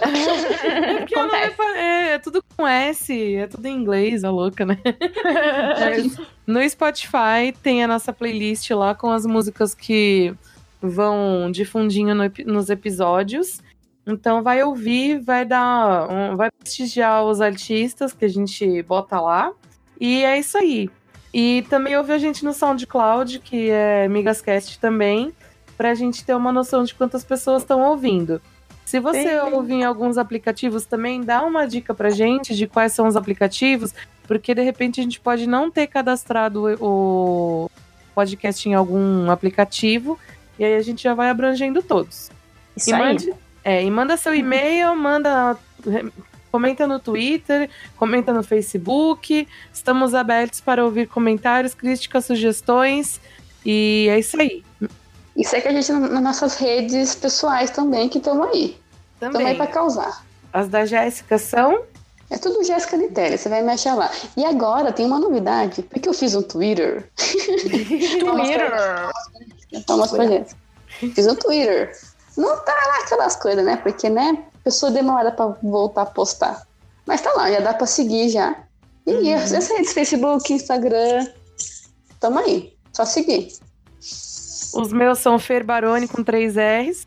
É, o Instagram é Fer Underline Baroni. R's, o, o Fer, né? O Fer, não o Baroni, pelo amor de Deus. Senão vira Barrone. É, vira Barroni. Sacanagem, né? e os da Érica, Érica MBH. Em todos Também. os lugares, menos no Twitter. Twitter, porque eu não tenho Twitter. Twitter. Eu desfiz o meu. Bora fazer um Twitter, bora fazer um Twitter. Vou pensar sobre. eu tô reativando o meu, mas que bater um papo lá, falar umas merda também. Fica à vontade. Se quiser mandar proposta de emprego, pode mandar também. Se quiser mandar freelance, pode mandar também. Fazemos não qualquer negócio, mas fazemos negócios, ok? Quase todos os negócios a gente faz. Exato. então é isso aí, gente. Obrigada pela companhia e até o próximo Migascast. Falou! Beijo! Até, beijo, Até. tchau. Tchau!